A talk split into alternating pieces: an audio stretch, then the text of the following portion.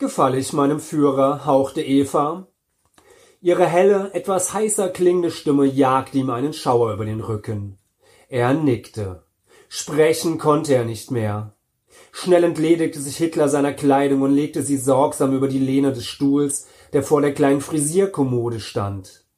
Dann ging er auf seine Ehefrau zu und nahm sich, was ihm zustand.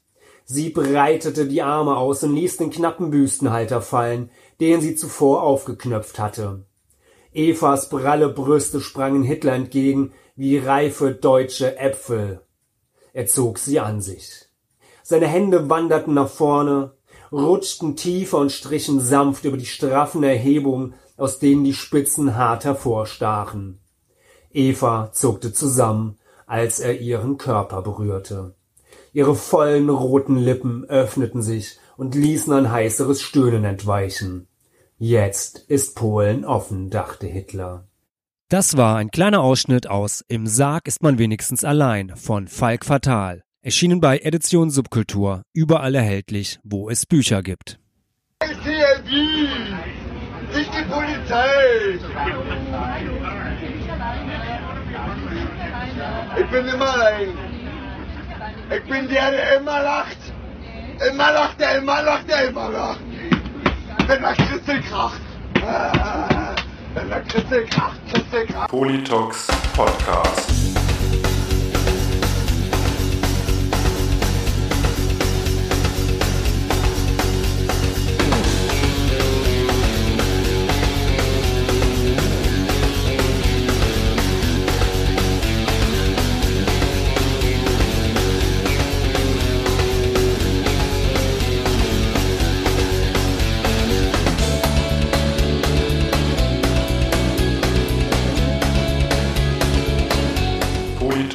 Podcast. Herzlich willkommen und hallo zu einer neuen Folge des Politox Podcast, zur Folge 72.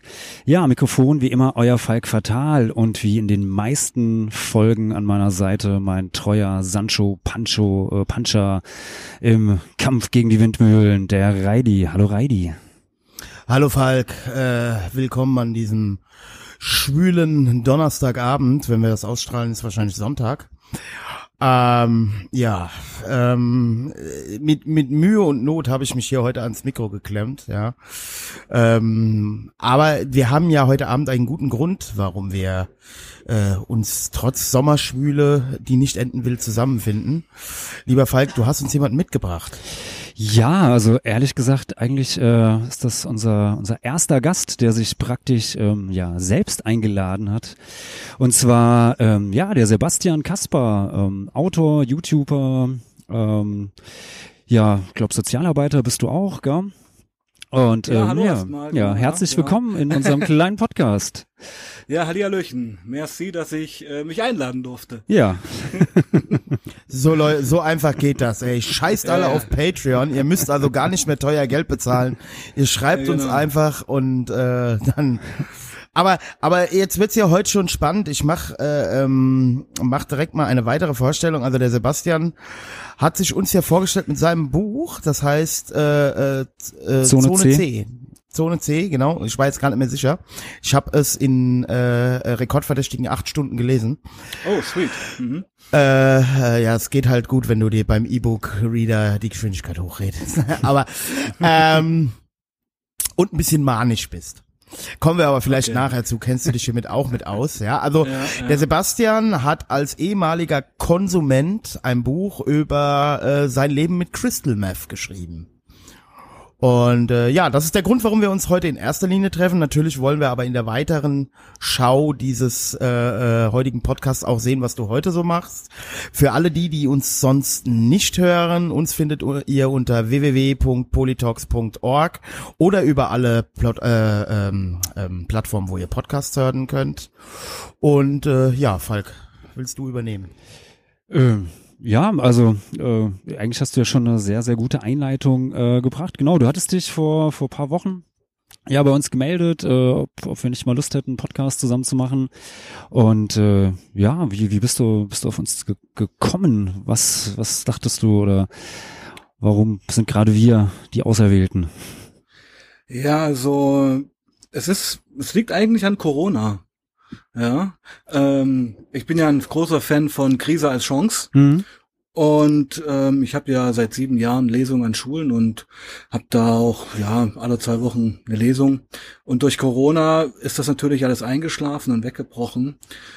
Und dann ähm, hatte ich mit ja Philipp Schlaffer, den kennt ihr ja auch, glaube ich mich zu erinnern. Ja. Richtig, richtig. Äh, ein Livestream auf seinem YouTube-Channel dreimal und ja, dann ging das so ja, Schritt für Schritt, weil ich dachte, jetzt erzähle ich einfach mal, wenn ich schon nicht in den Schulen erzählen kann oder ähm, sonst wo, erzähle ich es einfach mal im Internet. Meine Lebensgeschichte. Ja. Ähm, ja, äh, ich habe ich gar nicht mitbekommen, dass du auch beim Philipp warst. Siehst du mal, was ich, ich das ist, äh, ähm, ja, ähm, Also der Reidi, der Reidi ist äh, verfolgt fast alles, äh, was was der Philipp so macht, ja. Ja, anscheinend nicht. Ja, Anscheinend nicht. naja, der Falk neigt auch immer zu leichten Übertreibungen. Ja. Ach und du nicht oder was, ja? Nein, ich neige nie zu Übertreibungen. Ja, du kannst froh sein, dass ich überhaupt heute Abend noch da bin nach dem Rant heute Morgen. Ja.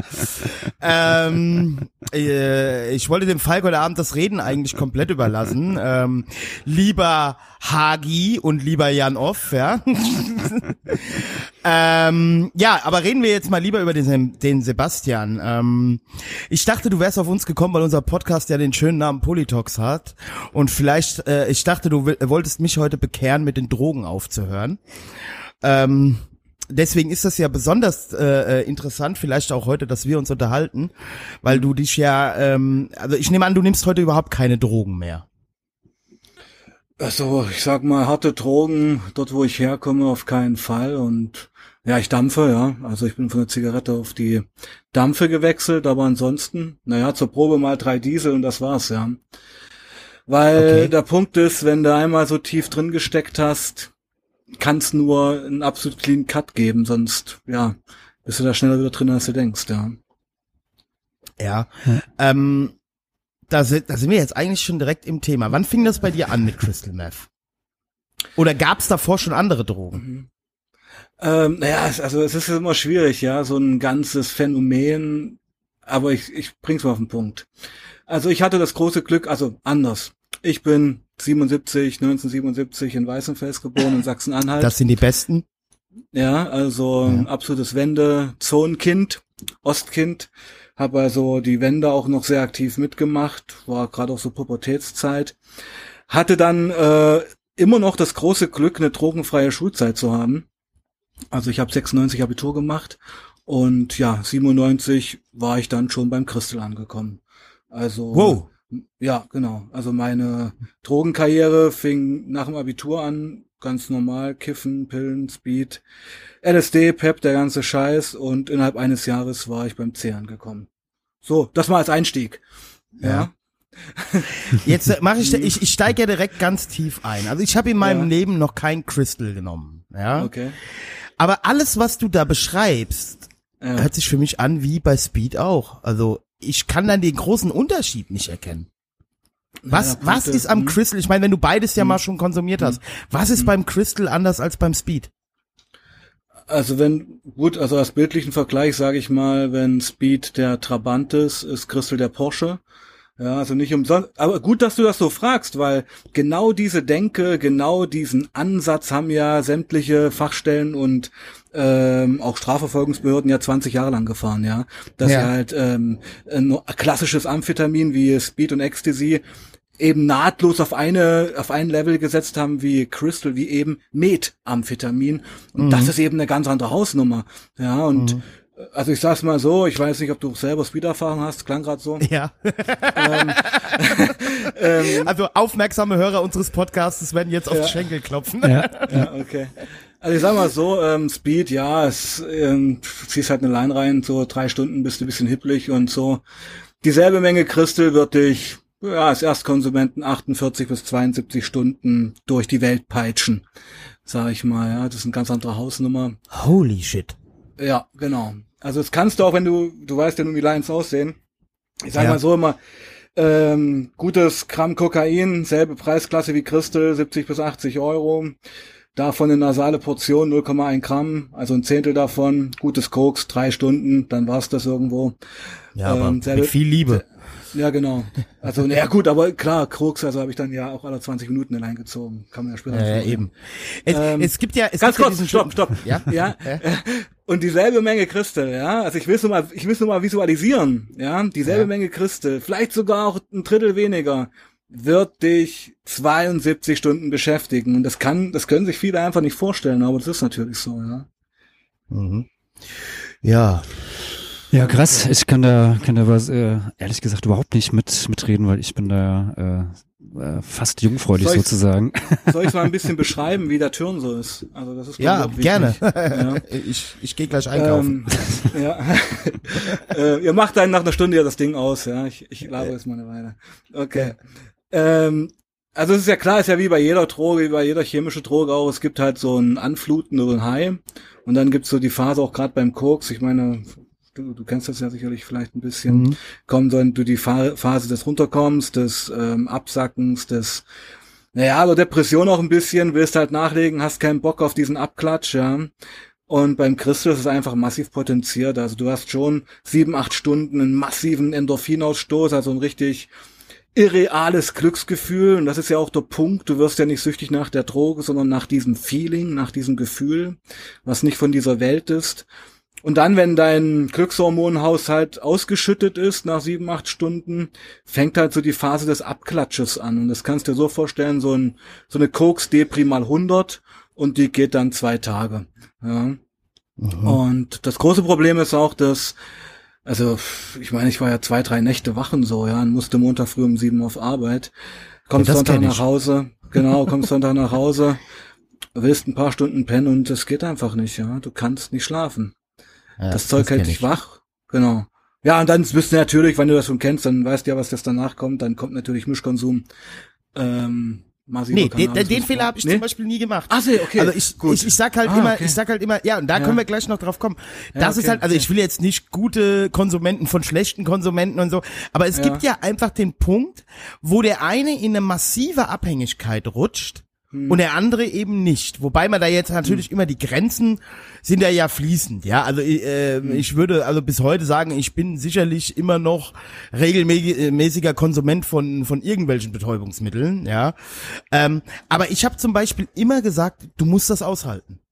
Ja, also auch diese diese ja, Scheißzeit ja, ja. danach, die musst du einfach aushalten. Ich habe halt, ja gut, ich komme aus dem medizinischen Beruf, ja, ich habe halt immer, ich sage immer, ich habe immer langsam ausgeschlichen, ja, also Ähm, ähm, es, es war immer noch eine Nase für den nächsten Morgen da, damit du den Montag noch durchhältst, ja, aber dann musste das das, gehen. Ja, das ist ein Ich super Ding, dass du das erwähnst, weil solche Konsumenten kenne ich auch.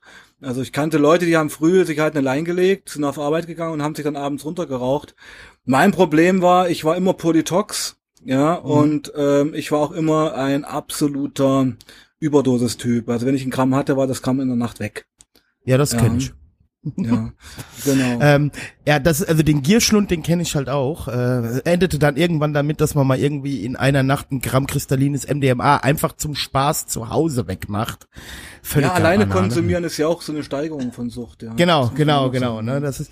Aber äh, ähm, was ich all, ähm, gerade allen Hörern oder Hörerinnen, Hörenden, ist das glaube ich richtig, Hör, höre äh, nix. sagen will, ja, ähm, liebe Leute, lasst das mit dem äh, Amphetaminkonsum und runterrauchen. Ihr tut euer Herz massiv schädigen damit. Ja, es gibt nichts Schlimmeres als den Konsum, äh, Konsum von Amphetamin und anschließend Cannabis. Das ist ungefähr so, wie wenn ihr auf der Autobahn im fünften Gang in den Rückwärtsgang schaltet. Ja, das ist Ja. also es gibt äh, ähm, ähm, nachher also im EKG auch nachweisbar, wenn man das in eine gewisse Zeit gemacht hat. Ich meine, der Körper verzeiht einem viel, wenn man jung ist, kommt halt auch immer auf die Zeit an, aber ich weiß das ganz sicher von äh, guten Kardiologen, das soll man auf keinen Fall machen. Ja, also äh, vielleicht mal als Tipp am Rande, liebe ja, Kinder. das, das habe ich natürlich jahrelang gemacht, ja. Also, Ja. Aber du bist noch okay, oder? Also Gesundheitlich. ich bin noch okay, gesundheitlich, ja, würde ich sagen, aber ich, es hat natürlich, wie du dann schon sagst, zum Ende der Suchtkarriere hin, wenn du dann also, also sich auf Amphetamin runterrauchen. Also ich meine, wir haben ja, das glaubt einem ja keiner, ja. Wir haben ja dann Mhm. auf C, wenn das dann überhaupt nicht mehr gefunzt hat, aber wir trotzdem pennen wollten und du gammelst ja nur rum, es ist ja stinklangweilig auch, ja. Ja, weil ja. du dich nicht raustraust, weil du schon eine Paranoia hast und gammelst in deiner Bude rum. Wir haben ja bis zu 20 Bonks die Stunde geraucht auf dem Zeug. Ja. Ja, das habe ich in deinem Buch gelesen. Da habe ich, da hab ich nur gesagt, Respekt, wow. Ja, Respekt. Ich meine aber so dann, wo es dann so langsam Also das am Ende sind äh, alle Mhm. drei Minuten einer, ja. Ja, das ging halt rum. Das waren wie Kippen. Das war wie das. Und das hat dann fünf Minuten angeflutet. Ja, also dieses THC hat dich halt so ein bisschen runtergeholt von diesem Stresslevel, von diesem Stresslevel des Runterkommens. Und dann hat das Christo wieder voll durchgedrückt und da warst wieder putzmunter und dachtest, fuck, was ist hier eigentlich los? Ja. Aber naja, gut. ja. Und also nee, mach du ruhig. Nee, nee, Falk, mach du mal. Dein Ja. Redeanteil, du weißt ja. damit sich der Hagi nachher wieder nicht beschwert. Ja, ähm, äh, wie, wie, wie, also du hast jetzt schon so gesagt, du bist da, äh, bist du so ein bisschen Schnelldurchgang äh, da so, so reingerutscht, aber kannst du dich noch einen Sinn so, wie wann du es das erste Mal dann wirklich, wirklich, wirklich genommen hast oder wie, oder wie war, oder, würdest du auch sagen, das hatte mit, auch mit der damaligen Wendezeit irgendwie zu tun und äh, mit, mit Ja, natürlich sind ganz verschiedene. Faktoren. Ja, also wir haben ja noch gar nicht, also jetzt muss ich mal ein bisschen in die Tiefe gehen. Also ähm, erstens muss man natürlich sagen, dass wir damals, und ich muss, ja, ich habe ja 1997 meine erste Line gezogen, wenn ich das auf den Veranstaltungen sage, da fällt den Leuten ja die Kinnlade runter, ja. Weil die denken, Crystal ist ein Phänomen seit der deutschen Ausstrahlung von Breaking Bad. ja, da war meine Suchtkarriere aber schon fünf Jahre vorbei. Ähm, naja, wir wussten ja damals gar nicht, was das eigentlich ist. Ja, wir dachten halt, es wäre ein bisschen potenteres Speed. Dass das Crystal war, in dem Ausmaß, wie wir es heute kennen, war uns nicht bewusst. Und dann ganz zu mir persönlich, also klar fragt man sich heute mit 43, wie kam das dazu, dass du einfach in so eine harte Drogensucht auch gerutscht bist und es hat, hat natürlich Ursachen, wo ich auch nur vermuten kann heute, warum das so war, ja, das waren Brüche in meiner Kindheit, Brüche in meiner Jugend. Dann bin ich einfach auch ein Persönlichkeitstyp, der ja sehr ambivalent ist, sehr extrem, auch Grenzüberschreitungen mag. Auf der einen Seite Künstler, habe mein Leben lang in Bands gespielt, schreibe einen vierten Roman und auf der anderen Seite halt total destruktiv und selbstzerstörerisch. Ja. Tja, Falk. Ja, was soll ich dazu sagen? Ja. Gott sei Dank sind wir da völlig frei von. Ja, ja. Genau. Okay, okay. Roman hab ich Aber wie war das noch? Wer mit 30 noch lebt, war nie Punk. Ähm, ja, ähm, gut, okay, dann, dann fing das da an bei dir mit. Also ähm, ich kann, wie gesagt, nur Also oder jedem das vielleicht was wir, ähm, oder was ähm, in welchem ähm, vielleicht mal so ähm, so so welcher welcher Szene hast du dich sozusagen damals dann Genau. ähm, ja so 97 oder Mitte der 90er da so ähm, äh, herumgetrieben. Du hast jetzt schon gesagt, du hast immer in Bands gespielt und so. Weiß nicht, war das so so Punk-Szene oder, Ja, oder Metal-Szene oder oder äh, eher so Alternative. ne? Alternative oder Ja. Soll ich's beantworten jetzt? ja, okay. ja, bitte. Ja, ähm, Wir sind Also halt so bin- gespannt. Genau, also ich bin ein typisches Wendekind, ja, also bin, dann war das 93, war ja wirklich hier Eldorado, auch für neofaschistische Umtriebe, bin da von Nazis ins Koma getreten worden, bei meinem ersten Disco-Besuch, also wirklich Vollgas, ja. Hab da ganz schnell gelernt, dass es keinen Grund braucht, völlig vor die Fresse zu kriegen. Du musst halt nur an der falschen Zeit am falschen Ort sein. Und das hat mich, das hat mich natürlich geprägt, bin natürlich dann auch ganz stark in der Antifa, habe dann wirklich jahrelang ähm, ja sehr aktiv antifaschistische Arbeit gemacht und das ist jetzt die Antwort auf die Frage eigentlich auch, ja.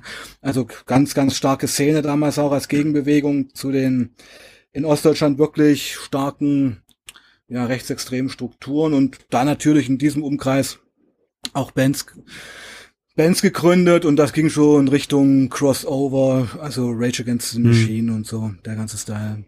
Ja.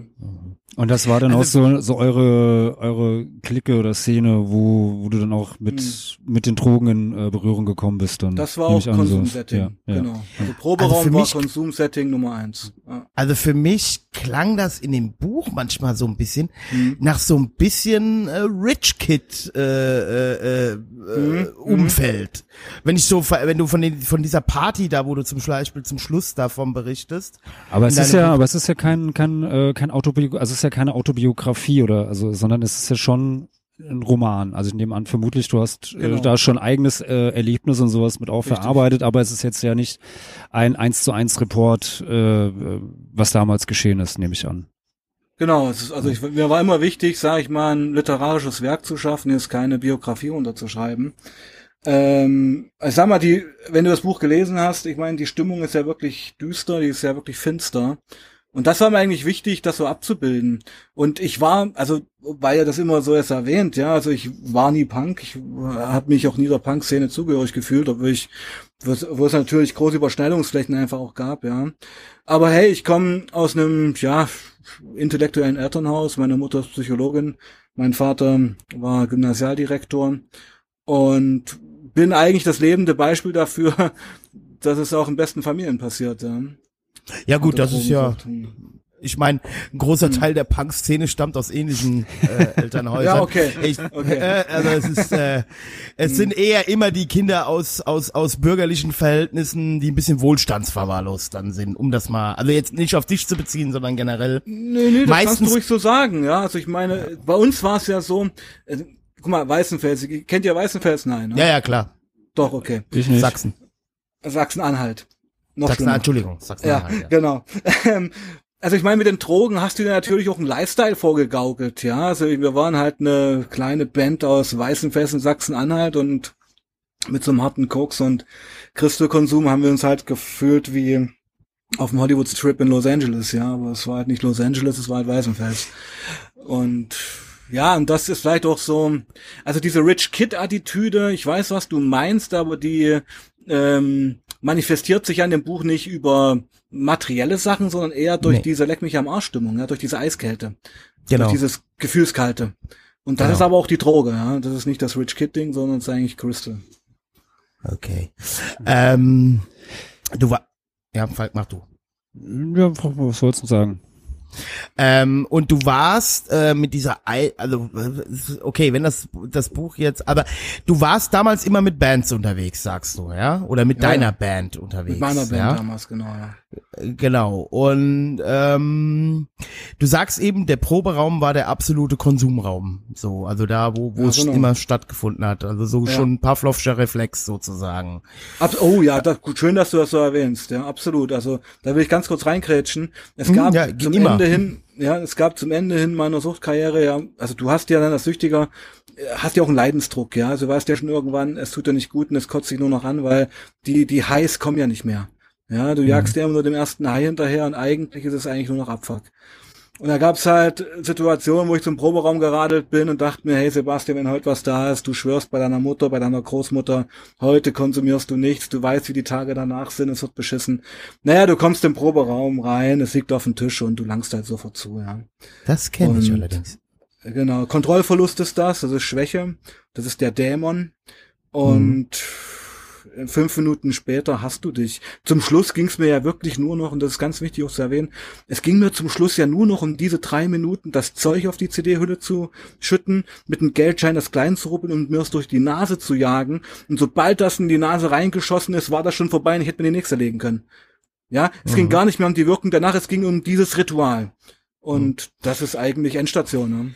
Und wie lange wie hast du es äh, konsumiert? Christe? Hm? Ja, zehn Jahre, ja. Zehn Jahre. Also jetzt nicht, nicht durchgängig, Mhm. das ist ja auch klar, aber zehn Jahre schon intensivsten Kontakt, aber das war nicht nur Christel, das war eigentlich alles. Aber zum interessant, kennst du. Mhm. kennst du dieses Gefühl, äh, obwohl, ja, wenn du so sagst, war eigentlich alles, kennst du dieses Gefühl, dass dir andere Drogen gar nicht so einen Spaß machen, sondern nur die, die durch die Nase gehen? Ja, ja, Also, das war ein dass du, absolut- dass du ja, ja, dieses klar. Ziehgefühl halt einfach Genau. willst. Also äh, das habe ich doch gerade gesagt, das meine ich ja, Ja. ja. Also ich meine, ich meine hätte ja auch Christel schlucken können oder rauchen oder wie auch immer, Genau. aber ich wollte es mir durch die Nase ziehen, weil es fährt halt voll rein, es tut auch massiv weh. Also Christel tut richtig weh in der Nase, da tränen dir sogar die Augen danach, weil das so weh tut. Und darauf hast du aber schon Bock gehabt, ja. Wenn du an diesen Schmerz gedacht hast, hast du ja schon schweißnasse Hände bekommen. Ja, Das krasse ist ja, bevor du es dir reinziehst, wenn du mit Kokain-Erfahrung hast, du bist ja schon, bevor du es dir reinziehst, bist du ja schon drauf. Ja, du Genau. bist ja schon voll on. Ja, du bist ja schon voll dabei. Und dann ist dieses Leinziehen ja fast nur Erholung schon, weil, oh, jetzt ist es drin. Ja, ja, genau, dieses Ritualisierte, ne? Das, hab, das ging ja früher immer so, äh, oder geht auch wenn, wenn, wenn der Pep zu nass ist. Oh, wie lange dauert das denn noch? Ja, ja, ja, ja. Und äh, Schnupftabak als Alternative? Ja knallt halt nicht. Ja. Hier, äh, Falk, äh, by the way, ähm, wir kommen sofort wieder zurück, Sebastian, aber by the way, es gab in Wiesbaden jemanden in meinem Umfeld, den du auch kennst, der war auch schon mal hier in diesem Podcast und der wollte mit dem Koks aufhören, jetzt halte ich fest, indem er dann angefangen hat, einfach nur noch Milchzucker zu ziehen, weil er Oh. das Ziehgefühl so gerne mag. Das stelle ich mir auch irgendwie komisch vor. Also ich habe mal, äh, wir haben mal, verbringst halt viel Zeit auf dem Klo, ne? ja, ne, wir haben, wir haben mal ähm, äh, Brausepulver, so, so Waldmeister oder sowas, diese Tütchen, das haben wir auch mal irgendwie in der Schule war das aber noch irgendwie gezogen. Das war auch nicht sehr gut. Ja, äh, Ja, aber wieder zurück zum Seb Sebastian. ähm, gut, also du, du hattest jetzt also keine problematische, schlimme Jugend in dem Sinne, dass man jetzt sagen würde, du warst gesellschaftlich. Äh, Naja, doch, Moment, Moment, Moment, Moment. Also, doch schon. Also, was Okay. heißt problematisch? Ich meine, schlimmer geht's immer, ja, aber, Mhm. ähm, also meine Eltern haben sich scheiden lassen, da war ich zehn. Das war die erste Entwurzelung meines Lebens. Haben sich auch schmer- sehr schmutzig scheiden lassen, also mit Übergriffigkeiten zu Hause und häuslicher Gewalt. Das hast du als acht, neun, zehnjähriger natürlich mitbekommen und das knallt natürlich rein und das war, wie ich schon sagte, so die erste Entwurzelung. Weil als Kind liebst du ja deine beiden Eltern, als Kind kannst du es auch gar nicht verstehen, was da passiert und ja, das begleitet mich ja bis heute, ja, dass man zwischen den Stühlen steht in dieser Familie, die keine Familie mehr ist. Und ja, dann gab es natürlich auch häusliche Gewalt, mich betreffend. Also ich wurde schon übers Knie gelegt, bis ich 14 war. Also es war da gar nicht der körperliche Schmerz, sondern so diese Demütigung, die Hose runterzulassen und so. Also vielleicht sagen jetzt manche, das ist Kindergarten, aber fuck, mich hat's schon sehr getroffen. Ja, mich hat's Ja, aber das ist ja, glaube ich, auch eine sehr individuelle Sache, was Mhm. ein äh, äh, beschädigt, sage ich mal, Richtig, ja, oder was. richtig. Mhm.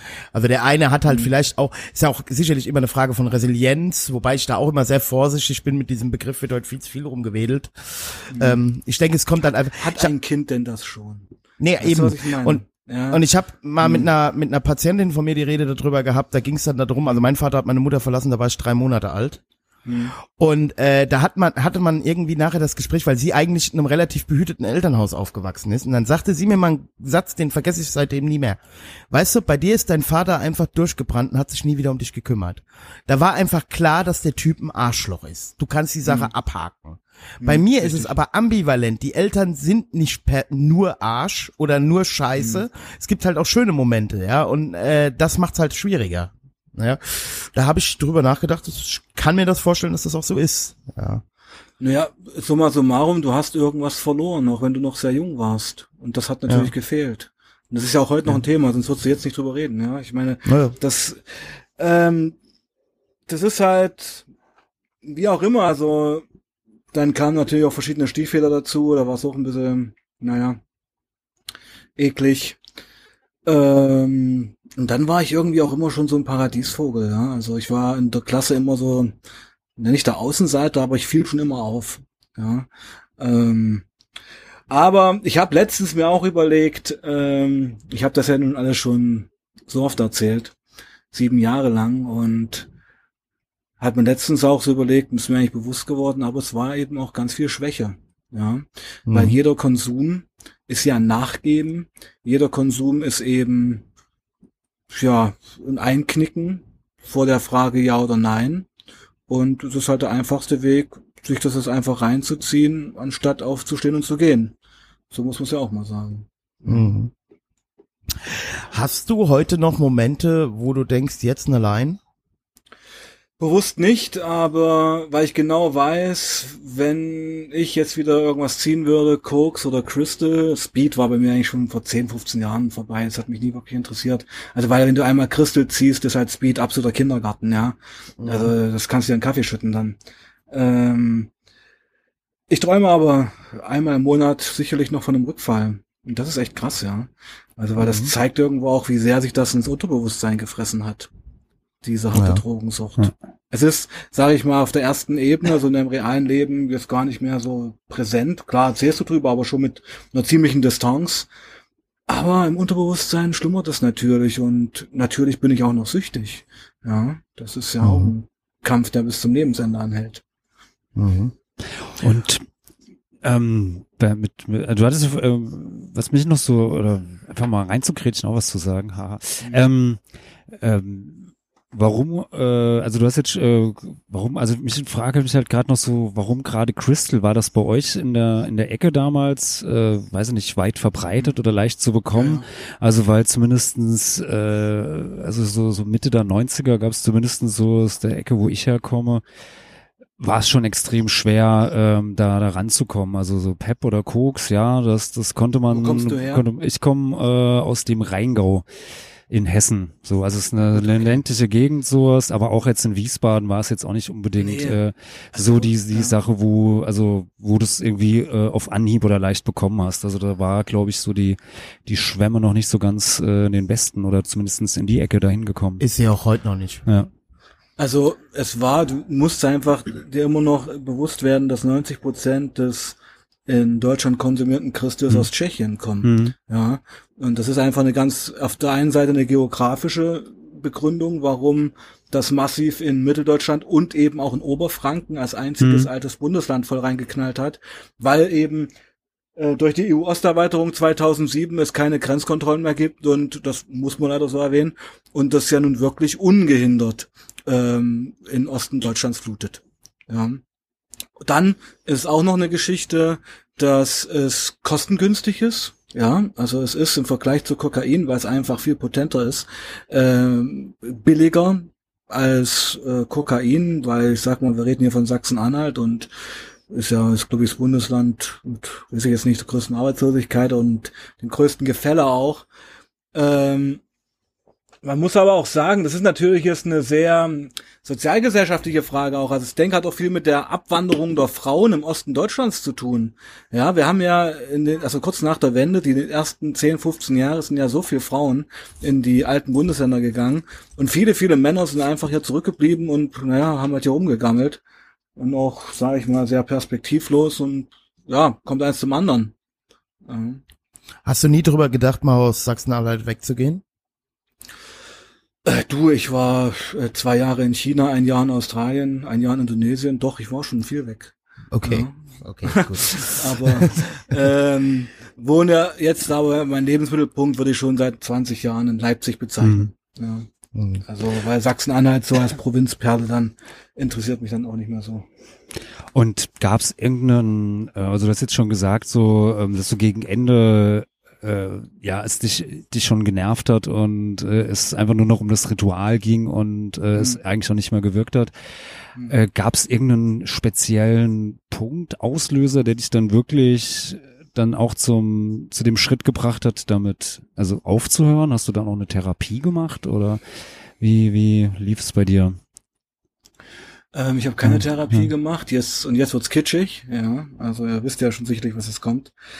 Ähm, also erstens muss man sagen, dass ähm, in den letzten zwei, drei Jahren, das war dann so 2005 bis 2007, es einfach nur noch Abfuck war. Ja, also die Sinuskurve der Sucht war am Absteigen. Es war nur noch wirklich Substanzmissbrauch. Es hat überhaupt nichts mehr stattgefunden. Also Christel hat mich überhaupt nicht mehr hochgehoben, sage ich mal. Ich saß da immer wie versteinert in der Ecke und habe überhaupt nichts mehr gesagt, habe mich im Zimmer eingeschlossen. Also das war eigentlich vorbei. Ja. Aber natürlich hast du dich trotzdem in einem sozialen Umfeld bewegt, wo das halt präsent war und man ist zu schwach, da Nein zu sagen. Ja. Also in meinen Veranstaltungen frage ich die Kids ja auch immer, was glaubt ihr denn, was braucht es, um aus einer Sucht auszusteigen? Und da gibt- gibt's, finde ich, drei große Säulen. Die erste Säule ist natürlich, wie alles im Leben, es fängt mit der eigenen Motivation an. Ja, also wenn, ich habe so viele Leute getroffen, die durch Gerichtsurteile oder durchs Jugendamt oder was weiß ich in Therapien gezwungen worden sind. In der Therapie einen Monat clean zu sein, ist keine Kunst. Ja, ich habe so viele getroffen, die sind aus den Therapien raus und dann ging es schlimmer ab als vorher. Also du musst das schon wollen, aber äh, wenn du dich natürlich in den ganz in den alten Gefilden bewegst, wo du jahrelang konsumiert hast, wird's nichts werden. Das heißt, du brauchst auch einen radikalen Wechsel des sozialen Umfeldes. Und ja, das kommt eigentlich das Dritte und das ist das, was den meisten am schwierigsten fällt. Das ist einfach, du musst halt, brauchst halt ein neues Lebensziel, eine neue Lebensplanung. Und da habe ich großes Glück gehabt, denn ja, mich hat die Liebe gerettet. Das muss man jetzt so sagen. Meine Frau ist Migrantin. Meine Frau kommt aus Indonesien, aus Bali. Die habe ich ähm, 96, kurz vor meinem Abi dort kennengelernt. Und also ich muss euch jetzt hier 15 Jahre in drei Sätzen erzählen, ja. Also Nö, du kannst auch, du kannst auch mehr Sätze gebrauchen. Ja, also. ja, okay. Also wie gesagt, 96 kennengelernt, ganz unschuldig als Teenager dann noch, äh, Brieffreundschaft ähm, dann eingeschlafen irgendwie, da war ich noch drogenfrei, dann bin ich hier in die Drogensucht gerutscht, Ende der 90er. Hab dann trotz harten, harten, harten Drogenkonsums eine Berufsausbildung gemacht, 2000 bis 2002, zum Fachinformatiker für Anwendungsentwicklung. Habe ich nie in dem Job gearbeitet, aber meine Mutter hat mir zum Abschluss des, der bestandenen Prüfung ein Flugticket nach Bali wieder geschenkt.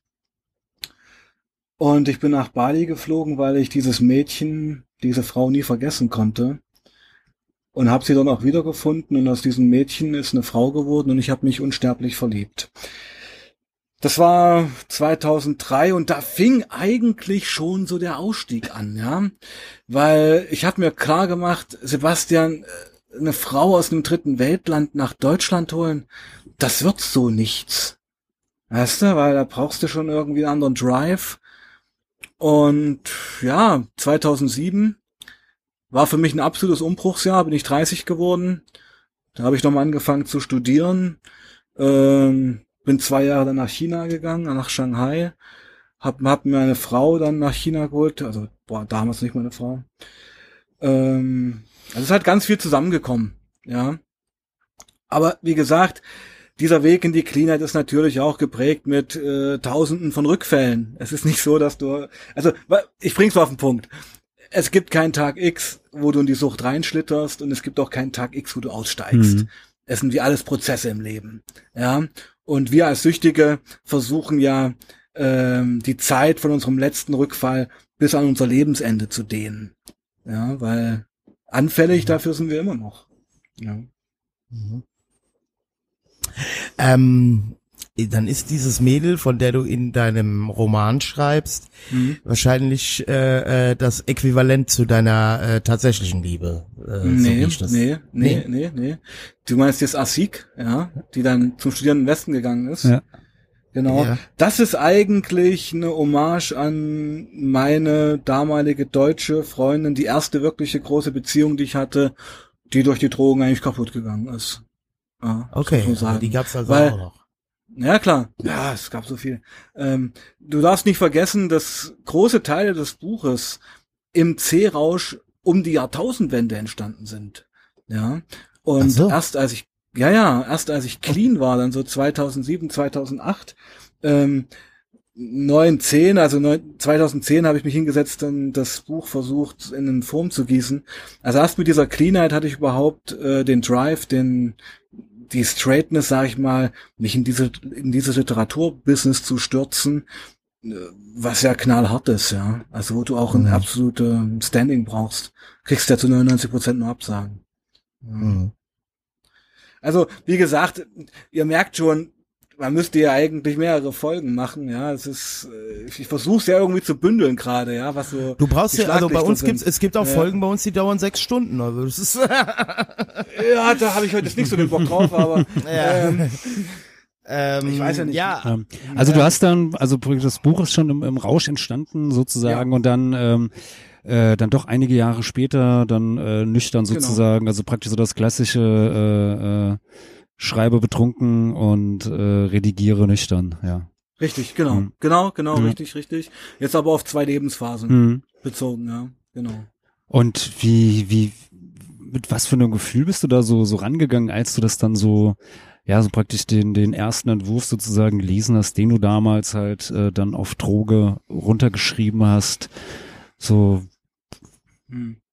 Naja, es war ja so, das waren ja äh, zum großen Teil so Textfragmente, aber alle irgendwie mit demselben Sound, mit demselben Protagonisten. Also es ging schon irgendwie immer in eine Richtung. Ja, also ich habe da schon unterbewusst ständig dieses C-Leben abgebildet.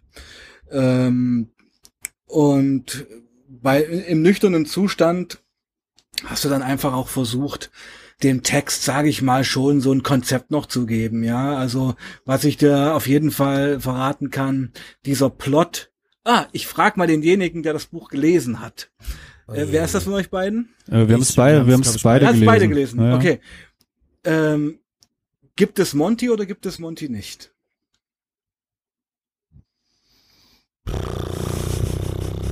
Ja, äh, ich glaube, ihn gibt's nicht. Genau. Hm. Ja, also Monty ist, ihr wisst ja, wer Monty ist, oder? Ja, ja, ja. Ja. ja. Er ist halt, äh, also der Protagonist, Stan, der Ich-Erzähler, hat eben von Anfang an eine drogeninduzierte Psychose. Ja, durch das C. Das hab ich, das hab ich mir gedacht, ja. Ja, und dieser Monty ist halt eine Einbildung und ich meine, dieser Twist, diesen Plot Ja. habe ich dann wirklich erst äh, reingebastelt, Mhm. als ich dann clean war, ja. Also das sind solche Mhm. Schnitzer, die du dann machst. Ja. Ähm, gut. Ja, und dann, also, ähm, äh, und dann ist das Buch ist ja, glaube dann 2014 Hm. erschienen. Erst erste Mal, das Das erste, erste Mal, Mal, ja. Genau, genau. Und was ich ja, was ich ja ganz interessant fand, das hattest du in einem deiner, deiner Videos erzählt. Du hattest dann da zwar jetzt ähm, äh, ja praktisch ein, ein Roman über ja jemanden geschrieben, äh, dessen Leben praktisch äh, durch die durch die Droge äh, zerfällt. Aber selber hattest du dich zu dem Zeitpunkt ja noch gar nicht, äh, wenn ich es richtig verstanden hatte, jetzt praktisch als Ex-Konsument äh, sozusagen geoutet oder sondern Mhm. hattest dich äh, ja alles als als äh, ja Fiktion. Fiktion Abgetan. äh, abgetan und Mhm. ähm, äh, ja war wie warum also oder warst du damals noch nicht noch dafür noch noch nicht bereit dich da zu outen oder was war der der Genau. Grund dafür weil ähm, Mhm. ist ja natürlich vielleicht auch äh, verkaufstechnisch oder marketingtechnisch besser wenn wenn man dann gleich hier der Ex-Konsument äh, schreibt einen erschütternden äh, Drogenbeichte Hm. Äh, von der heutigen Sicht aus ähm, hätte ich das natürlich so machen können, aber es ist halt alles eine Reise. Und ich hatte Angst. Ich hatte Angst vorm Outing. Ja, also ich habe mir das nicht zugetraut, weil ich, ich bin ja auch Arbeitnehmer, ich bin Sozialarbeiter. Ähm, Teile meiner Familie wussten das auch Hm. nicht.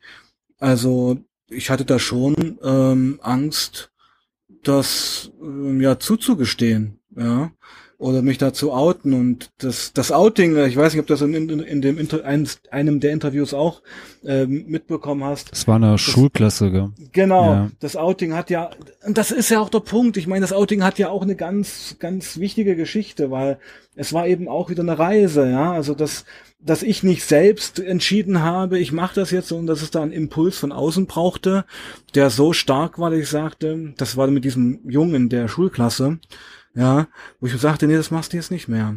Ich kann es ja mal kurz erzählen, oder? Hm, ja ja klar natürlich also Genau, also das Buch ist ja 2014 rausgekommen, Anfang 2014, also nach, muss man ja auch sagen, zwei Jahren Verlagssuche, ja, also der, der Text lag ja wirklich bei jedem großen Publikumsverlag auf dem Tisch, also S. Fischer, Kiwi, das ganze Programm, die Lektoren waren begeistert und der Vertrieb hat's immer abgelehnt, das Buch.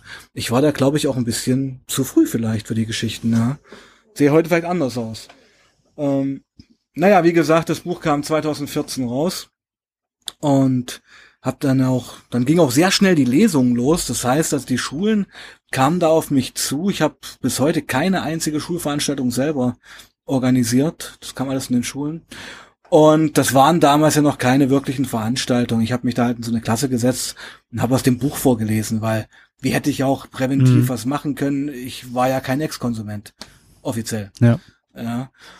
Und dann, das weiß ich noch ganz genau, das war die Schule, die Ferro Ferropolis Schule in Gräfenhainichen.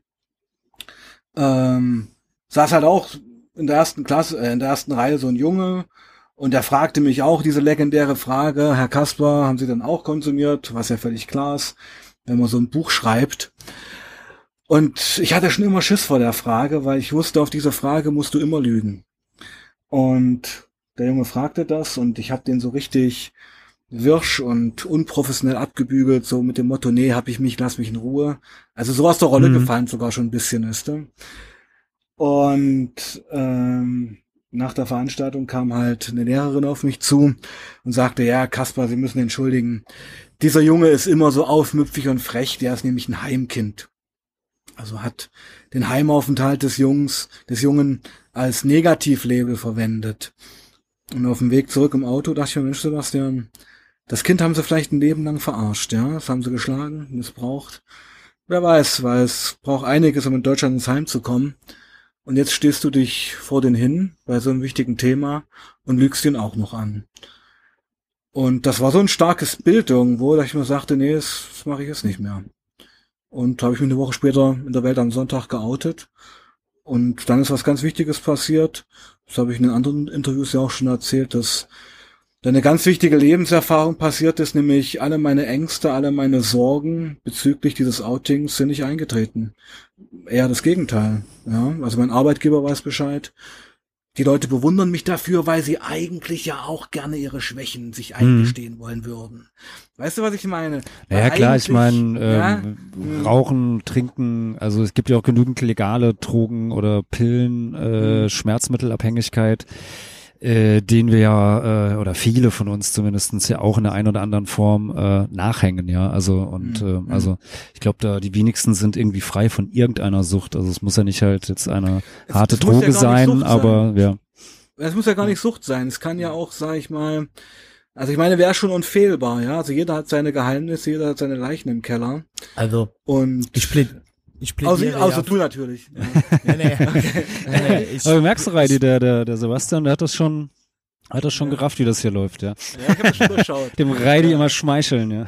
ja ich, ich plädiere natürlich immer dafür, ähm, jetzt können wir vielleicht ein bisschen in die Diskussion einsteigen. Ähm, ich plädiere natürlich immer dafür, äh, nicht von harten Drogen und weichen Drogen und weniger, also das hast du jetzt nicht getan, aber ich sag's nur, äh, und von weniger schlimmen und schlimmeren Drogen äh, äh, zu reden. Denn in meinem Bekanntenkreis, muss ich ganz ehrlich sagen, kenne ich mehr Leute, die äh, wegen ihrer ihrem Gras- und Haschischkonsum in ernsthafte Lebenskrisen äh, äh, ähm, Krisen geraten sind als durch andere Drogen. Mhm. Ähm, und was du ja gerade sagst, äh, das finde ich halt auch einen ganz wichtigen Punkt. Äh, es muss nicht immer Sucht sein, ja. Also die Fehlbarkeit, also ich erkenne mich da ja zum Beispiel selber, ich gehe damit ja auch immer sehr offen um, weil ich immer äh, finde, es wird viel zu viel darüber geschwiegen also dass Leute Drogen nehmen oder oder mhm. illegale Drogen nehmen äh, und solange wir das nicht aus dieser aus diesem Dunkelfeld herausziehen, solange wird auch keine äh, keine richtige Diskussion darüber stattfinden, ja und ähm, ja, man es muss gibt es ja natürlich tabuisieren, richtig. Genau. Ja. Genau, genau. Mhm. Ne? Und es gibt halt mhm.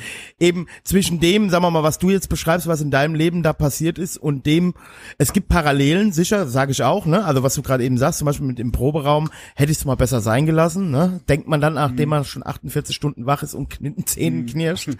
ähm, mhm. aber es, aber es äh, äh, äh, gibt halt auch wie gesagt, viel, viel Graustufen dazwischen. Und ich glaube, ähm, du kannst uns vielleicht mehr darüber sagen, was sind denn für dich so Parameter, wo es meistens dann schief geht? Oder we, wem rätst du denn, also du rätst wahrscheinlich allen, aber wem rätst du denn ganz, ganz dringend davon ab, überhaupt irgendwas anzurühren? Wo, wo glaubst du liegt der, der Umschalter, dass es wirklich zur Sucht wird? Ja, aber äh, so wie du schon fragst, weißt du ja schon die Antwort, ja. Es gibt eben keine Pauschalantwort darauf. Ja. Also weil jeder Süchtige, jeder Mensch ist ein Individuum und jeder reagiert eben auf Substanzen oder äußere Einflüsse auch völlig anders. Ja, also ich habe Leute, äh, was für mich ein Erweckungserlebnis war, also ich war auch immer jemand, der sehr lax so mit Cannabis umgegangen ist, auch in der öffentlichen Diskussion, weißt du? Mhm. Und ähm, ich war mal vor zwei, drei Jahren auf äh, bei, bei einem Elternkreis von süchtigen Kindern in Berlin-Brandenburg.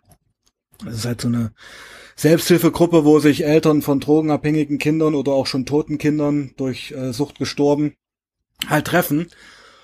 Und habe da halt auch so eine kleine Lesung gemacht, so ein bisschen von mir erzählt und habe dann so gesagt, na ja, Gras, seien Sie froh, wenn Ihr Kind nur Gras raucht und kein Christel konsumiert. Naja, und da sind so ein Elternpaar aufgestanden, äh, Elternpaar aufgestanden und rausgegangen und dachte ich mir, oh, okay, was war das jetzt? Und ein Jahr später habe ich, hab ich, hab ich das Elternpaar nochmal gesehen, auf anderen Veranstaltung. Und da haben die mir gesagt, wissen Sie was, Herr Kasper, unser Sohn hat nach dem ersten Cannabiskonsum eine drogeninduzierte Psychose bekommen. Und hat gedacht, er ist Jesus und ist heute seit 20 Jahren in der Klapse. Dann dachte ich mir, alles klar, meine Fresse. Ja, ähm, in einem anderen Podcast wurde ich auch gefragt, das geht jetzt auch so in die Richtung, gibt es geregelten Konsum? Weißt du? Also bei mir gab es keinen geregelten Konsum. Bei mir war es immer hopp oder top, ja. Also entweder fast täglicher Konsum. Ich bin ja nach, äh, nach meiner Christelsucht auch noch zwei Jahre ins Opiumrauchen abgerutscht. Ähm, und das war am Anfang halt auch ein exotisches Techtelmechtel, bis ich nach einem Vierteljahr jeden Früh mir statt Kaffee halt erstmal ein halbes Gramm Opium reingezogen habe. Ähm, naja, ich meine ja nur. Ja. Und das ist einfach der Punkt. Ähm, also ich kann das so nicht sagen. Ich denke, jeder weiß eigentlich ganz genau, was für ein gut ist und was nicht. Und ich bin ein ganz großer Fan vom Bauchgefühl geworden, weil dein Körper sagt eigentlich schon, was Phase ist. Weißt du? Ja. Mhm. Und, und dein Geist auch. Dein Geist auch, weil die, es gibt ja die Stimme, die sagt, lass es. Ja, die, die Stimme kennst du doch. Aber das sagt die dir halt, wenn, aber das sagt, bei so vielen Sachen. wollte ich gerade sagen, das Ja. sagt die dir halt, wenn du mit Freunden abends beim Bier zusammen sitzt, halt auch manchmal, ne? Das ist halt, ähm, und das aber ist ja das, dann, das, pass auf, das, und pass auf, jetzt um dein, deine, deine Frage zu klären, die, die, die, die Antwort auf deine Frage ist Eigenverantwortung. Mhm. Ja, und das, das Ähm, ist halt, das ist halt ein scheiß Deal, weil Eigenverantwortung und Verantwortung ist halt schwierig zu tragen. Ist auch manchmal nicht schön. Mhm. Und wie, Ähm, ja, mach du. Nee, nee, Ähm, du hast ja, Ja, ich wollte, ähm, weil ich glaube, das passt. Also wie wie stehst du zu dem ja Thema ähm, ja Legalisierung von von Drogen oder geregelte äh, Abgabe von äh, von von Drogen? Also weiß ich, das Thema Cannabis Legalisierung ist ja immer mal wieder in der Diskussion. Ich meine, äh, in den USA gibt es ja einige Bundesstaaten, da ist es, äh, kann es legal konsumiert werden. In Europa, in den Niederlanden, Kanada. mit äh, Kanada stimmt äh, auch und ich glaube sogar, ist es noch Uruguay oder Ecuador? Ja, ich glaube Uruguay. Uruguay. Also ähm, wo es ja zumindestens ähm, legal ist und bei Mhm. gibt ja auch also etliche, die ja auch sagen, ja auch andere Sachen sollte man. Äh, versuchen zumindestens aus dem äh, ja aus der der Illegalität herauszuholen und äh, wenn äh, weil verhindern wird man es ja eh nicht können, weil der der äh, War on Trucks äh, ist ja scheitert ja gnadenlos seit äh, vielen Jahrzehnten, äh, dass man es dann zumindestens versucht in gelenkte Bahnen zu holen und äh, so vielleicht ja zumindestens äh, die die kriminellen Strukturen dahinter auszuschalten und ja vielleicht auch die die die ganze Panscherei ein bisschen äh, da rauszunehmen. Ja, ist natürlich sehr idealistisch gedacht, ja, wie du das Ganze gerade so erzählst. Ähm, weiß natürlich, was du meinst, aber also wo ich zum Beispiel mitgehen würde, sämtliche Drogen zu legalisieren, das wäre in Mexiko. Ja, weil dort ja nun der Krieg gegen die Drogen in den letzten zehn Jahren Mhm. knapp eine halbe Million Zivilisten gefordert hat, tote Zivilisten. Und die Kartells, aber pass auf, der Punkt ist doch, siehst du ja auch in Italien, Mafia. Legalisierst du Drogen, während die Kartelle mit Müllentsorgung und Menschenhandel weitermachen. Mhm. Also das ist, ähm, ich halte es auch, ich, ich denke auch nicht, dass wenn man jetzt alle Drogen die Rechnung geht ja nicht auf. Ich sag mal mal so, der Staat verkauft dir ein Gramm, ein Gramm Kokain für 100 Euro und der Dealer halt für 50. Na, wo gehst du hin? Na, Hm. Ich gehe halt zum Dealer. Also, das haut irgendwie alles nicht hin. Ja, ähm, ich würde es gerne mal auf Cannabis begrenzen. Ja, Cannabis-Legalisierung. Muss ich dir heute sagen, mit 43 Jahren und bestimmt zwei Tonnen gerauchten Cannabis in meinem Leben, ist mir völlig schnuppe. Hm. Ja, weil ähm, wenn du Cannabis rauchen willst in Deutschland, kannst du das machen. Ja, das ist, ist kein großes Ding, sich Gras zu besorgen. Ähm, die einzige Einschränkung gilt natürlich im Straßenverkehr. Das wäre so ein Punkt, wo ich mir sage, also ich empfinde es als unfair, dass wenn ich, wenn ich abends einen Joint geraucht habe und mich am nächsten Tag nachmittags die Polizei anhält Mhm. und ich habe noch THC im Blut, dass ich dann die Fleppen los bin. Das ja, kann ja, nicht klar. sein. Ja, ja, natürlich. Ja? Also Aber das ist während, ja so. Das ja, ich weiß, so. es ist so. Ich meine, während Ja. du äh, allerdings, äh, Gott, wenn du zwei Bier getrunken hast und dein Körper den den Alkohol jetzt nicht wirklich ultra langsam abbaust, darfst du ja darfst du ja fahren oder also ist ja nicht Genau, un- ja, und also also, da brauchst einfach eine Toleranz, Hm. einen Toleranzwert, der einfach auch angibt, okay, also derjenige hat hier letzte, letzten Abend gekifft, der ist es eigentlich clean wieder. Also er hat noch ein Blut oder ein Harn Ja. drin. Das wäre eine Geschichte, die ich mir wünschen würde. Ähm, würde sogar auch eine Cannabis-Legalisierung ja, befürworten. Ich würde es gar nicht so an eine große Glocke immer hängen, ja. Also viele machen da auch gleich so einen Lifestyle immer draus. Ähm, bei sämtlichen anderen Drogen ähm, wäre ich nicht dafür. Wo ist der Unterschied? Wo ist der Unterschied? Also äh, ähm, ich habe mehr Leute mit drogeninitiierter Schizophrenie auf Cannabis gesehen, als ich die jemals in meinem Leben. Und ich habe als Türsteher gearbeitet. Ich bin seit 27 Jahren in der Punkszene aktiv. Äh, also ich sehe da nicht den Unterschied.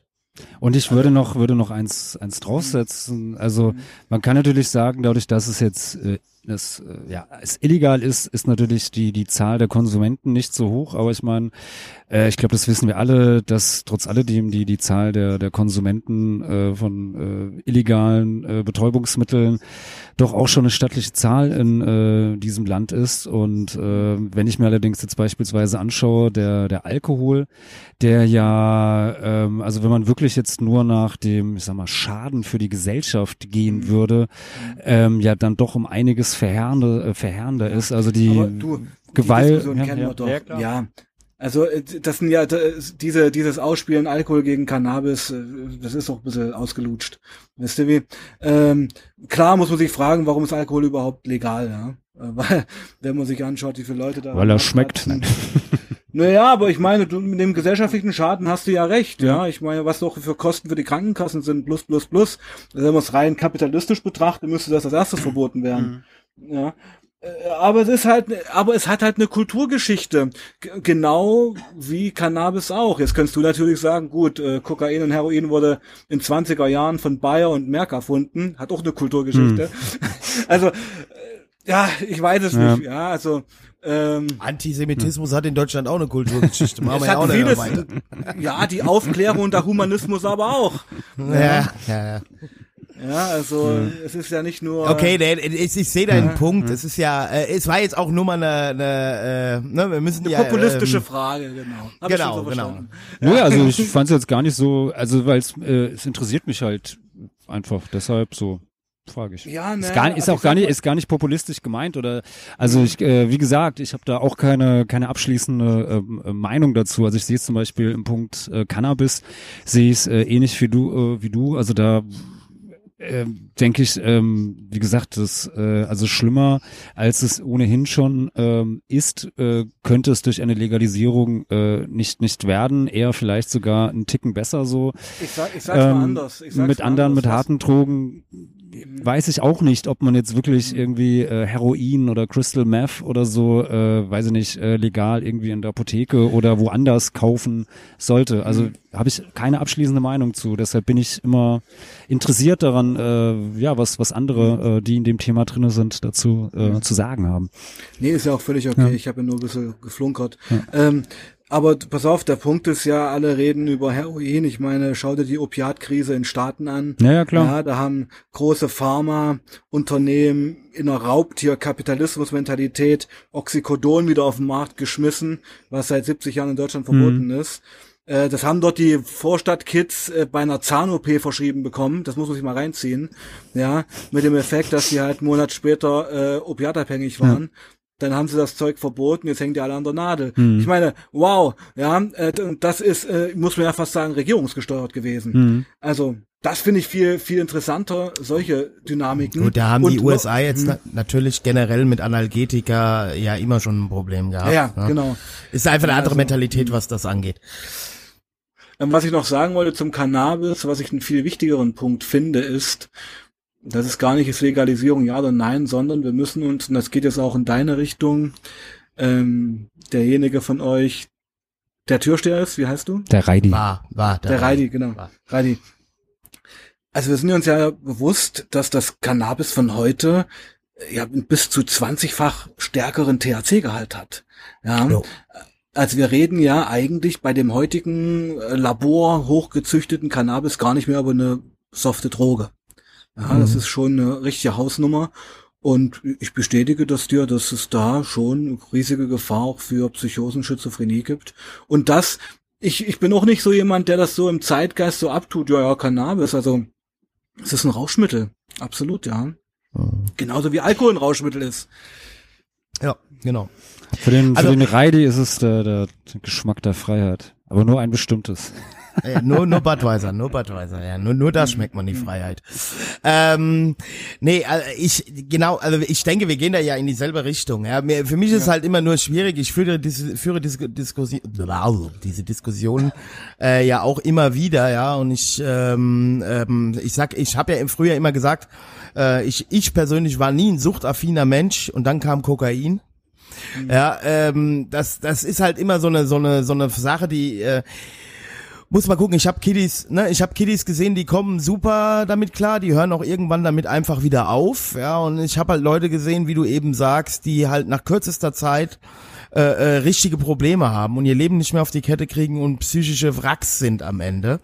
Womit ich dir eine Frage, äh, die die jetzt ganz wichtig im Raum steht bei mir. Ähm, psy- äh, körperliches Wrack. Hashtag körperliches Wrack.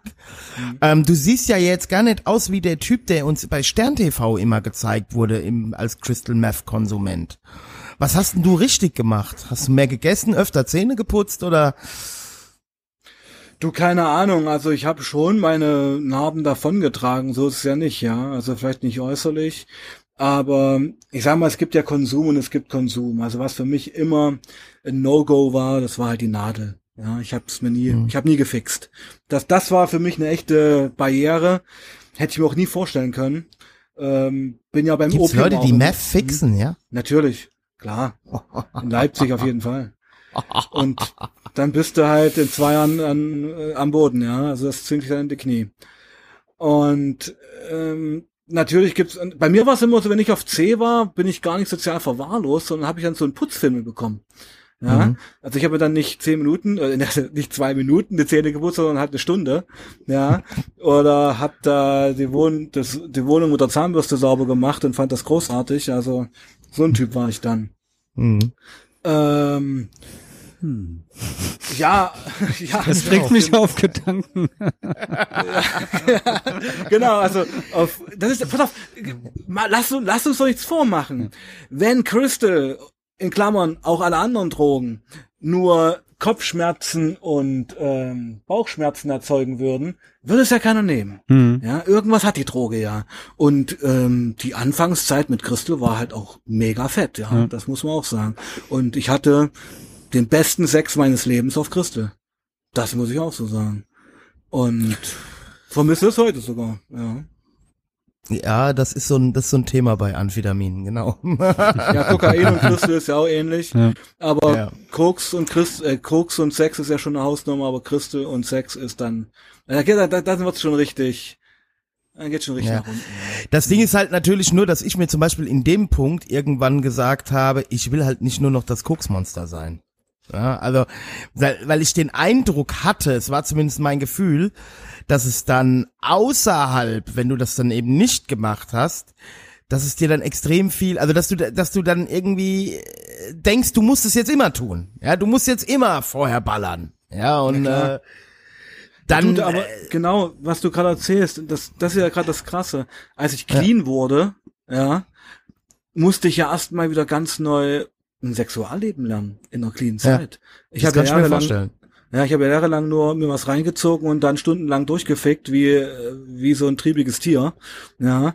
Und dann wieder, sage ich mal, Liebe zu entdecken, die Facetten von Zärtlichkeit zu entdecken und diese ganzen Zwischenstufen, das war auch noch mal eine Reise. Das muss ich auch Frag sagen. mal Till Lindemann. Frag mal Till Lindemann. Ja, nee, habe ich noch nicht gefragt. Ja. Ja. ja, ich glaube, der hat da auch ein kleines Problem. Ähm, Seid Aber, Sophia äh, Tomala. Nee, okay.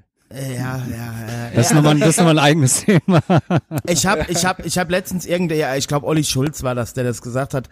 Das war ja jahrelang kultisch bei dem Typ, aber jetzt halt mit äh, Ende 50, Anfang 60, jetzt wird's halt langsam peinlich. Ne? Also es ist, Was irgendwann meinst du mit ist dem halt das auch, sexualisierten Lyrics. oder Genau, genau, ne? Immer so den, den, den Player da zu machen und immer den vollgegucksten Typ zu geben, wobei ich sag ja immer, der gibt den nicht, nur der ist der halt. ne? Das ist halt das Problem. Ich Ähm, finde Till Lindemann eigentlich überschätzt als Lyriker. echt? Ja, Ja, ich find's mal so, mal so. Aber okay, Also, dann lies mal Georg Trakel. okay. Notiert. Das, also, ja, unbedingt österreichischer Expressionist, mein Lieblingslyriker. Also, wenn du auf morbide Lyrik stehst, ist Georg Trakel, der mit 27 im Ersten Weltkrieg gefallen ist, by the way. Mhm. Das Ding der Stunde, da kannst du Lindemann vergessen. Okay. Ähm, ich finde es ja auch besser, wenn er mit seinem Kunstpenis äh, auf der Bühne rumspritzt. Das finde ich ja eigentlich. Also die, die Ausdruckskunst finde ich auch fast besser als die Lyrik. Ja, aber nichts gegen Rammstein. Also, ich finde Rammstein gut, weil es halt Ossis auch sind, ja. Also, Ja, gut, jetzt hast du auch Glück gehabt, sonst wärst du jetzt hier rausgeflogen. Naja. Ich meine, ich bin mir schon bewusst, dass das auch Feeling B vorher war und Genau. können es einfach auch ein paar deutschen Jungs, ja, dass sie es geschafft Ja. haben. Man muss, man, ja, also oh, ohne dass ich jetzt gleich vom Falk wieder eine Rüge krieg, dass wir wieder äh, Rammsteinisieren. Äh, aber man muss halt auch sagen, ich habe jetzt letztens die zwei Bücher von Flake gelesen nochmal und die, also das ist schon geil. Ne? Also ist schon Ja, eine Erfolgsgeschichte. Sie haben ja eigentlich nur Leibach kopiert. Ja. Ja, Genau. also halt ein bisschen, bisschen, ja, simpler gemacht, ein bisschen fetter, ein bisschen äh, knalliger, aber eigentlich ist Rammstein ja ein deutscher Leibach-Aufguss, sehe ich so. Ja gut, aber äh, sie haben's ja gut gemacht. Also ich würde trotzdem gern, ich wäre auch gern der Leibach-Aufguss, wenn ich dafür dann äh, Rammstein wäre. Ja, wär hey, okay. okay. Ich auch, aber ich, ich wollte es nur mal erwähnen. Ja, Ja, ja. Weil, was ich ja schade finde, dass viele Leute, die Rammstein feiern, halt Leibach überhaupt nicht kennen. Ja, das stimmt. Ja. Das stimmt. Das stimmt. Ähm, aber jetzt zu deinem jetzigen Leben, mein lieber Sebastian. Ja, Äh, du bist jetzt Sozialarbeiter, das habe ich richtig verstanden, ja? genau. Ja, und auch noch. Diplom-Sozialpädagoge. Ach, du bist doch so ein richtiger Diploma, ja? Also du hast Ich also jetzt hab nicht nur eine also, wissenschaftliche Arbeit geschrieben, ja. Du Ja, redest mit einem Akademiker. Ja, ja, danke. herzlichen Glückwunsch. das schaffen ja heute die meisten gar nicht mehr. Nee, nee. Es gibt ja auch kein Diplom mehr, nur noch. Nee, nur noch richtig. Ich hab- soziale Arbeit, Bachelor, Master, ne? Ja, genau. Richtig. Ich war der letzte Diplomstudiengang, Gott sei Dank. Wo hast du studiert? In Leipzig an der HTWK. In Leipzig, ja, ja gut, kann ja mal passieren. Ja, hat man mal so gemacht, weißt du? Nein, Quatsch, ich mache nur Spaß. Ähm, und ähm, du arbeitest also für einen festen Träger, du bist nicht selbstständig, ja, du äh, Richtig. Mhm. ähm, und, und reist jetzt durch die Schulen. Naja, ich Unter ja seit, sie- seit sieben Jahren durch die Schulen, ja. Also geht auch ganz offen mit meinem Arbeitgeber um, der stellt mich da immer frei, also ich nehme da so unbezahlten Urlaub. Ähm, das ist ja auch das Schöne, dass ich das halt so transparent gemacht habe, weil da gibt's überhaupt keine ja, Sorgen oder Befürchtungen mehr. Die wissen das alle. Das läuft halt gut. Durch Corona natürlich ist eingeschlafen noch alles ein bisschen. Habe jetzt angefangen, das mit dem YouTube-Channel aufzubauen, was ja auch massive Arbeit ist, habe ich total unterschätzt, muss ich euch sagen. Ja, der Falk, der Falk lehnt YouTube absolut ab für uns als Medium. Nee, Viel zu aber anstrengend.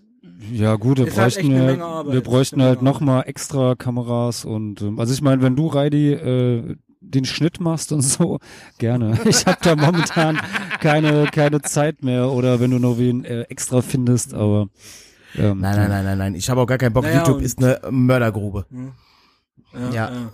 Naja, nebenbei müsste ich eigentlich einen vierten Roman jetzt noch weiter schreiben. Also mein dritter Roman, was ja auch ein sehr interessantes Ding ist, kommt im Herbst raus. Ich habe ja fünf Jahre Flüchtlingssozialarbeit auch gemacht. Und mein dritter Roman, ja, spielt, also beleuchtet diese Reibungsflächen und wirft auch so ein Bild auf das ganze Phänomen, muss man ja auch fast sagen. Ja, ist ja ein gesellschaftliches Wie wird der heißen? Weißt du das schon? Ja, der wird heißen Klausnitz. Ah ja, okay. ah. Weißt du, kannst kann- du mit Klausnitz was verbinden? Ich kann mit Klaus nicht so, äh, Ja. wir sind ein alter Antifa-Podcast. Ja. Also Okay. im Umfeld, im Umfeld. Ich kann euch auch Ähm. begründen, warum ich Klausnitz gewählt habe. ja, bitte. Ja, weil ich fand das mit diesem Bus, das ist ja diese Busszene, Mhm. ein ganz starkes Symbol, weil ich sag mal, egal wie man jetzt äh, diese Flüchtlingspolitik, sag ich mal, wertet. Und sogar auch wenn man AfD-Wähler gewesen wäre, der dort vor dem Bus steht. In dem Moment, als die dort die schreienden Kinder rausgezogen Mhm. haben, die weinenden Kinder, hätte man als Mensch einfach sagen müssen, das ist falsch, nicht dreht ihr einen Schritt zurück. Weißt du wie? Also das ist eine ganz äh, moralische Geschichte gewesen und darum habe ich das auch so als Synonym gewählt, Mhm. ja. Also, weil es ist alles nicht so einfach. Du, ich habe auch in der Flüchtlingssozialarbeit auch echt heftige Sachen erlebt. Ja, also vom Ehrenmord bis hin zu konfessionellen Kämpfen. Also Das ist das ja Problem. nicht. Ich, arbe ich arbeite in der Stadt äh, mit einem sehr hohen Gastarbeiteranteil und und jetzt noch zusätzlich die 2015er Flüchtlinge. Und äh, ich sag ja halt auch immer, es muss auch eine Kritik von links geben können. Ja, Als äh, Antifaschist sowieso. Ich meine, Ja. ähm, das verstehen ja viele Leute nicht, dass äh, man sich eben nicht immer nur die deutsch-völkischen Perlen raussuchen darf, sondern dass, ähm, sage ich mal, die Grauen Wölfe in Deutschland die größte rechtsextreme Ja. Vereinigung ist. Da redet Ja, kein Schwein und- drüber, ja. und Das es sind so auch eine Islamkritik geben muss. Ne? Das ist Ja, absolut. also klar. Na, als Ja, aufgeklärter Mensch doch total. Ich verstehe Ja, überhaupt ja. den ganzen Hype darum immer nicht. Ja, Ja. ja, das gibt mir gibt mir auch Ja. so, aber das ist ähm, ähm, da, das ist äh, auf jeden Fall, äh, was ich gerade noch sagen wollte, ist, ähm, was du gerade sagst mit Klausnitz. Ja, das ist, ich fand es sehr interessant. Ich habe vor kurzem auf YouTube, das Video muss schon älter sein, da war äh, Christian Worsch. Äh, Ja. Nazi, Neonazi-Kader, ne? Ich, Wurde gefragt zu damals zu Rostock-Lichtenhagen. Und Diese, diese Assoziation hatte ich halt, als ich diese Bilder in Glausnitz gesehen hat. Genau. So und- direkt so Hoyerswerda und äh, Lichtenhagen. Und selbst der hat gesagt, also sie waren in. Hamburg, also in der Neonazi-Zelle, muss man, muss man ja wohl gesagt, sie waren am überlegen, ob sie da hinfahren sollen und die Leute zurückscheuchen sollen, ja, also irgendwie dafür sorgen sollen, dass das aufhört, weil er sagte, es war uns klar, dass uns das null nützt, ja, Absolut. also Da dass hat er das sehr uns politisch gedacht. Ja, das hat er Genau, genau, dass uns das null, Ja. Mhm. aber er hat, er hat das halt auch gesagt, wenn so ein Mob in Bewegung kommt, Mhm. ja, sagt er, wir hätten das überhaupt nicht leisten, also, äh, ne, die waren ange, also, ich will jetzt nicht Christian Worsch in Schutz nehmen, aber das Mhm. nee. muss man sich mal reinziehen, wenn so ein führender Neonazi angewidert ist von den eigenen Leuten, ja, Nee, das Äh, sind das nicht seine Leute. Ich denke, der ist einfach angewidert von dem Pöbel dort gewesen auch. Ja, Ja, das ist oder Pöbel so. gewesen. Und Christian Worch, sag ich mal, das ist ja noch kein Dummer. Er ist halt Hm. ein Nazi, okay, aber ich meine, intelligente Nazis sind immer noch gefährlicher. Ja. ja, das stimmt. Ähm, also, was ja auch so ein Beispiel ist, Axel Reitz, sagt euch ja auch was. Ja, Ja, klar. genau, genau. Ja. Ja, ist auch ein Aussteiger jetzt. Das war ja auch so jemand, wo ich mir dachte, meine Fresse, der Typ hat's intellektuell voll drauf. Warum ist der dort? Ja, weil die Leute, die, wo er der seine Reden da erzählt hat, die haben doch überhaupt nicht verstanden, was der von denen wollte. Ja, das stimmt. Das stimmt. Das sagt ja auch der Philipp Also- immer. Äh, Ja, ja. äh, Der Philipp beleuchtet ja immer ganz gut, ähm, wie wirklich der Durchschnitts, sag ich mal, Blatt und Anna-Skin oder ihr, ne, oder also der Durchschnittsdemonstrant äh, D- Demonstrant da, wie die das wirklich sehen, ja. Also gelangweilt, boah, jetzt redet noch einer, jetzt müssen wir wieder latschen. Das sind ja Es nicht geht alles gar nicht um. Politik. Genau, genau, genau. Es geht gar nicht, es geht um Event eigentlich, ja. Und das ist Genau, ja, aber richtig. kann man, wir kommen aus der Antifa-Szene, das ist denn an der Antifa in Parallelen irgendwo auch da. Natürlich, ja, also, natürlich. Klar. Also wenn ich jetzt hier Leute mal frage, mir mal einen Syrien-Konflikt zu erklären und hier Grundproblem Schi Schiiten und Sunniten und äh, Israel, äh, da wird's doch ganz schnell still auf einmal. Ja. Da hatte ich vor kurzem mit dem Mhm. Philipp noch eine Rede, der hatte ja jetzt letztens wieder diesen Typ da, den er da aus, äh, na, ich sag jetzt mal nicht, woher er kommt, aufgegabelt hat, der da jetzt mal Klartext zum Thema Antifa, sein Antifa-Erlebnis, wo ich so, dann den ja, ja. Philipp direkt mit, mit, Der mit, mit, mit, 19-Jährige. Ja. äh, nee, nee, nee, Paprika. nee, er hatte jetzt, äh, nee, der Paprika war bei Leroy. Der war auch Ach schon okay. schlimm. Aber der kam übrigens Ja, hier ja. bei uns aus der Ecke.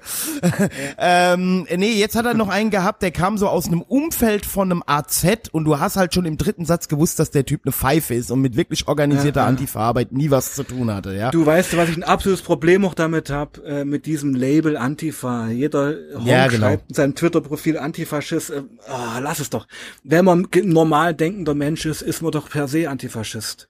Ja. Oder? So sehe ich Ja, das. Äh, Ja, und der, äh, wobei der äh, Olaf von den Stage Bottles, der Sänger, ist eine antifaschistische Mhm. Skinhead-Band äh, hier aus Frankfurt, der hat ja mal gesagt, ich möchte meinen Antifaschismus nicht mit dem eines Horst Seehofer verwechselt sehen. Ne? Also ähm, das ist halt, ja. man muss halt, man muss halt gucken, platt. aber es ist halt ein schwieriges Thema. Ich habe zum Philipp ja auch immer gesagt, du wirst keinen aktiven Antifa finden, der wirklich was auf der Pfanne hat, der sich bei dir da hinsetzt und darüber redet. Nee, weil die das gar nicht nötig haben. Genau, wollen die nicht. Und, Ja, die oder wollen auch nicht eben, weil sie eben auch Aktionen machen, wo sie gar nicht in der Öffentlichkeit stehen wollen. Genau. Und es ist auch jetzt mal grundsätzlich, also sagen wir mal, wenn man jetzt mal autonome Antifa nimmt, ich, ich, das raffen die irgendwie auch nie, die Leute. Es geht nicht darum, gesellschaftlich akzeptiert oder gestreichelt oder gedingst zu werden. Darum geht's den Leuten überhaupt nicht, die da aktiv sind. Ja, also, äh, da wird ja auch eine gewisse Droh, da ist ja auch ein, ein gewisses Drohszenario natürlich auch Teil des Programms. Ja, also. Es ist auch sehr macho behaftet, natürlich, ja. Also, natürlich. Ja. Ja, also hier, ich sag mal, auf der einen Seite Feminismus 3.0 und dann hier mit der Hassi und ähm, Quarzsandhandschuhen rumrennen. Hm, weiß ich jetzt auch nicht. Ja. Also verstehst du, es ist auch so ein Uniform. Ja, wir kommen jetzt vom Hundertste ins Tausendste. Naja, Schön, freue mich. Ja, ähm, äh, und was machst du denn, wenn du, also wenn du jetzt nicht gerade an Schulen bist oder solche Sachen machst? Äh, mit was arbeitet, befasst du dich als Sozialarbeiter? Was machst was, was ist da dein Job? Also Na, ich bin ich mein, klar, momentan soziale Schulso Arbeit. Schulsozialarbeiter bin ich momentan. Mache Mhm. das seit zehn Jahren, habe das auch in Shanghai zwei Jahre gemacht an der deutschen Schule. Also so ein bisschen mein Baby, aber nächstes Jahr wird es für mich dann in die Wohnungslosenhilfe gehen. Also auch Okay. ein spannendes Feld. Mhm. Ja, also auch ein unsichtbares Feld. Ähm, tja, das äh, könnte ich jetzt gleich schon wieder. Naja, es, ist, es sind halt keine schönen Themen, mit denen man sich schmücken kann. Ja, also ich meine, ähm, so so ein Pappschild zu malen, äh, nichts gegen Umweltschutz, aber für Fridays for Future ist es halt irgendwie mehr on Vogue, Ja. als sich für Obdachlose oder Wohnungslose stark zu machen. Das ist Ja. definitiv wahr. Ja, das Ja, ist aber ja auch also- nichts, also ich glaube ja bei manchen. Ja, normalerweise, ich merke es ja auch immer mit, mit den, äh, den, den Obdachlosen, äh, zumindest in, in sozialen Netzwerken, interessieren sich dann die Leute auf einmal immer nur, wenn irgendwo ein Flüchtlingsheim äh, gebaut werden soll oder irgendwas umfunktioniert wird, Mhm. dann kommt aber oh, die, die Obdachlosen. Wenn man sie allerdings, weiß nicht, hier in Wiesbaden gibt's ja auch so, so ein paar Plätze in der Innenstadt und äh, da siehst du halt dann die Leute auch immer, äh, weiß nicht, angewidert oder da kann man nirgendwo mal hingehen, die lungern da alle rum. Ja, also ist ja, das ist aber in jeder Couleur so. Ja, das Naja, ist, klar. sag ich mal, bei den Wutbürgern so, bei Pegida-Klientel, sage ich mal. Das ist aber auch bei... Ah, das ist auch bei, bei dem äh, linksliberalen Bürgertum ist das ganz Absolut, genauso. also ich absolut, meine, die ja. sagen, ja, den, äh, da muss man was machen und sonst was so, aber äh, wehe, da, da sitzt jetzt einer irgendwie auf dem Mhm. Spielplatz irgendwo rum oder in der Nähe von einem Spielplatz und trinkt seine Flasche Korn, ähm, dann Links, äh, ja, noch ist eine es, Zigarette ist, wieder rein. Ja, und noch eine Zigarette, dann ist natürlich auch vorbei, ja. Also, äh, typisch Ja. links reden, rechts leben. Ja. Man. Äh, äh, äh, fand ich so geil, äh, äh, nur, nur um da noch einen nachzuschieben, da gab's ja jetzt irgendwie die Diskussion über äh, äh, Fastfood-Werbeverbot, haben, haben doch irgendwie die Grünen Ja. gefordert. Und dann haben sie doch- das Foto hat- gesehen. Ja, mit dieser mit dieser grünen Generalsekretärin oder was ist mit dem McDonalds. Gut, wobei man natürlich immer sagen muss, eine Partei ist ja äh, eine äh, Menschen wo- finden sich zusammen, um eine politische Willens, Willensbildung zu formulieren. Äh, Das heißt natürlich Ja, aber nicht, das, aber das bei den Grünen ist es ja gerade so nicht, ja. Also Ja, ja, das ist eben, symptomatisch, das stimmt. Es ist eine Das absolute Top-Down-Mentalität, ja. Also wir sagen Ja. es euch, was hier geht und was eben nicht. Und so funktioniert Gesellschaft ja nicht. Genau. Ja, also genau. äh, das muss ja wachsen, du musst die Leute eigentlich überzeugen, musst mit gutem Beispiel vorangehen, muss man auch mal sagen, ja. Also es sind Und gerade wilde Zeiten, muss man echt Und sagen. das, was du gerade eben zu den Obdachlosen und Fridays for Future sagtest, da kann ich dir nur zustimmen. Ich sag, ich, ich nehme mich da selber nicht aus.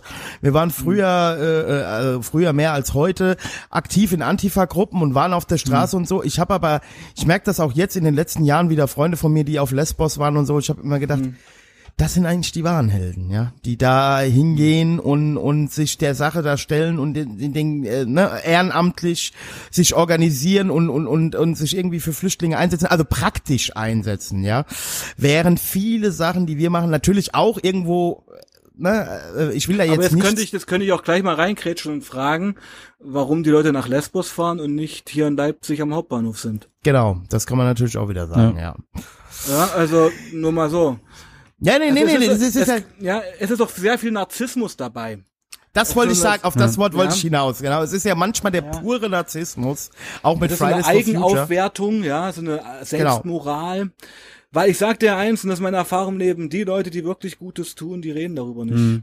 Ja, ist halt so der, der Punkt, dass man später dann sagen kann, äh, ja, an mir lag es nicht, dass jetzt der Klimawandel da ist oder jetzt, äh, weiß nicht, mit, wenn die Leute da irgendwie äh, jetzt äh, wegen Corona äh, sich da ellenlange Posts Aber- irgendwo im Internet runterrattern. Äh, der hat, ich habe jetzt heute jemanden gesehen, der hat seine Maske nicht richtig getragen. Äh, dann denke ich mal so, äh, lass so es in- doch so, also ja, so so. Blockwart-Mentalität. Ja, genau, und genau. ähm, und ich hab, denk mir halt so, also entweder wenn es dich stört, spricht die Person an, da fehlt dann halt meistens der Mumm, ja. Mhm. Ähm, oder dann lass es doch halt. Es bringt halt nichts, irgendwie das Internet damit voll zu schreiben, äh, nur damit du dich jetzt irgendwie hier besser fühlen kannst. So, also äh, also ja. dich erhoben ja. hast über ja, genau, ja. Das ist ja der Punkt. Sebastian, was macht die Crystal-Szene in Leipzig? Du, das weiß ich nicht. Ähm, ich bin ja nicht mehr da drin. Ähm, verfolg's ja auch nur medial, aber was ich halt festgestellt habe, ist, dass in den letzten zehn Jahren das ähm, also eigentlich habe ich ja mehr Bock über das Thema eben zu reden. Das fand ich jetzt besser, ja. Da, pass auf, wenn mein Ja, wir können Buch das auch gerne machen. Dann machen wir einen neuen. Podcast, okay? Ja, okay. Ja, okay, aber jetzt nochmal zum Christel. Also, ähm, das neue Phänomen ist ja das massiv nach unten gesagte Einstiegsalter. Ja, also wir haben hier 10, 12-jährige Konsumentinnen, ähm, die mit zwölf Jahren schon zwei Kinder verloren haben, weil sie eben auf so einer schönen Gangbang-Partys von 18, 19-jährigen Methods durchgenudelt wurden. Ja, also das sind, das sind keine Hollywood-Streifen, also Hollywood würde sowas gar nicht zeigen, aber ähm, das sind ja die Realitäten. Das, das glauben die Leute ja nicht, weil es ja auch eben ja nicht schick ist abzubilden. Weißt du, was ich meine? Und Kannst ich du mir sagen, wo die Partys stattfinden? in Berlin nein, zum okay. Beispiel. Also Ja, es gibt echt? ja, äh, ja, es gibt Chemsex-Partys in Leipzig, in Berlin, wo Freitag sich halt zugestofft wird und dann wird das ganze Wochenende durchgefickt, muss man ja so sagen, ja. Also das ist auf einer freiwilligen Geschichte, aber das Mädchen, habe ich auch eine Folge auf meinem YouTube-Channel dazu gemacht, ich habe die Larissa genannt, ähm, die habe ich ja selber kennengelernt. Ich habe ja mal ehrenamtlich in der Drogenhilfe gearbeitet. Und die kam mit zwölf in die Beratungsstelle, ja, hatte da schon mit zwölf auch schon betreut worden, zwei Kinder verloren, weil sie einfach mit zehn Jahren ähm, ähm, ja äh, Kontakt zu einer älteren Männergruppe bekommen hat, äh, Christelkonsumenten. Sie kam auch aus einem Elternhaus, wo es den Leuten scheißegal war, wo die Kleine sich halt rumtreibt. Und Christel, wir wissen es, ist immens Libido steigernd, ist immens persönlichkeitsverändernd und so kam es dann auch zu diesen Sexualkontakten. Und dann bei der Gerichtsverhandlung ähm, haben die jungen Männer natürlich gesagt, das war doch einvernehmlich, die wollte das doch auch. Ja, da siehst du ja, wie das Eigenverständnis ist, ja, den war die überhaupt nicht mehr bewusst, äh, dass das eine Straftat ist, wenn ich als 18-Jähriger mit einer 10-Jährigen schlafe. Ja, also Ja. Wahnsinn. Boah. Ja, und wie das natürlich für ein Mädchen und für eine Frau letztendlich auch ist, mit zwölf Jahren zwei Kinder verloren zu haben, das kann man sich ja nur ansatzweise Mhm. vorstellen. Ja. Mhm. Aber das sind die Realitäten. Ja. Ja, und ich meine, es gäbe, versteht mich nicht falsch, ja, du, ich muss nochmal an das Thema jetzt zurück. Als die Jesiden vom IS versklavt worden sind im Sinjar-Gebirge, hat das kein Schwein interessiert. Ja, wir hätten einen Korridor aufmachen können, wir hätten ähm, einen Flüchtlingskorridor aufmachen können, wir hätten die Leute dort rausfliegen können. Es hat kein Schwein gemacht. Ja, und es bis heute sind 3000 bis 4000 äh, Frauen und Mädchen immer noch äh, Sexsklavinnen vom Islamischen Staat. Äh, ich habe ein Buch gelesen von einer, die da rausgekommen ist. Ja, Genau, das der, dieser Jesidin kenne ich, genau. Ja, ja, genau. Ähm, genau. Ähm, es, das, das interessiert halt kein Schwein, weißt du? Das sind so Sachen, also mich kotzt einfach Heuchelei an. In jedem Thema. Ja, das ist wie mit dem Antifaschismus. Beim Antifaschismus darf es keine Kompromisse geben. Ja, und Äh, man muss da genauso türkischen wie islamischen Faschismus benennen. So.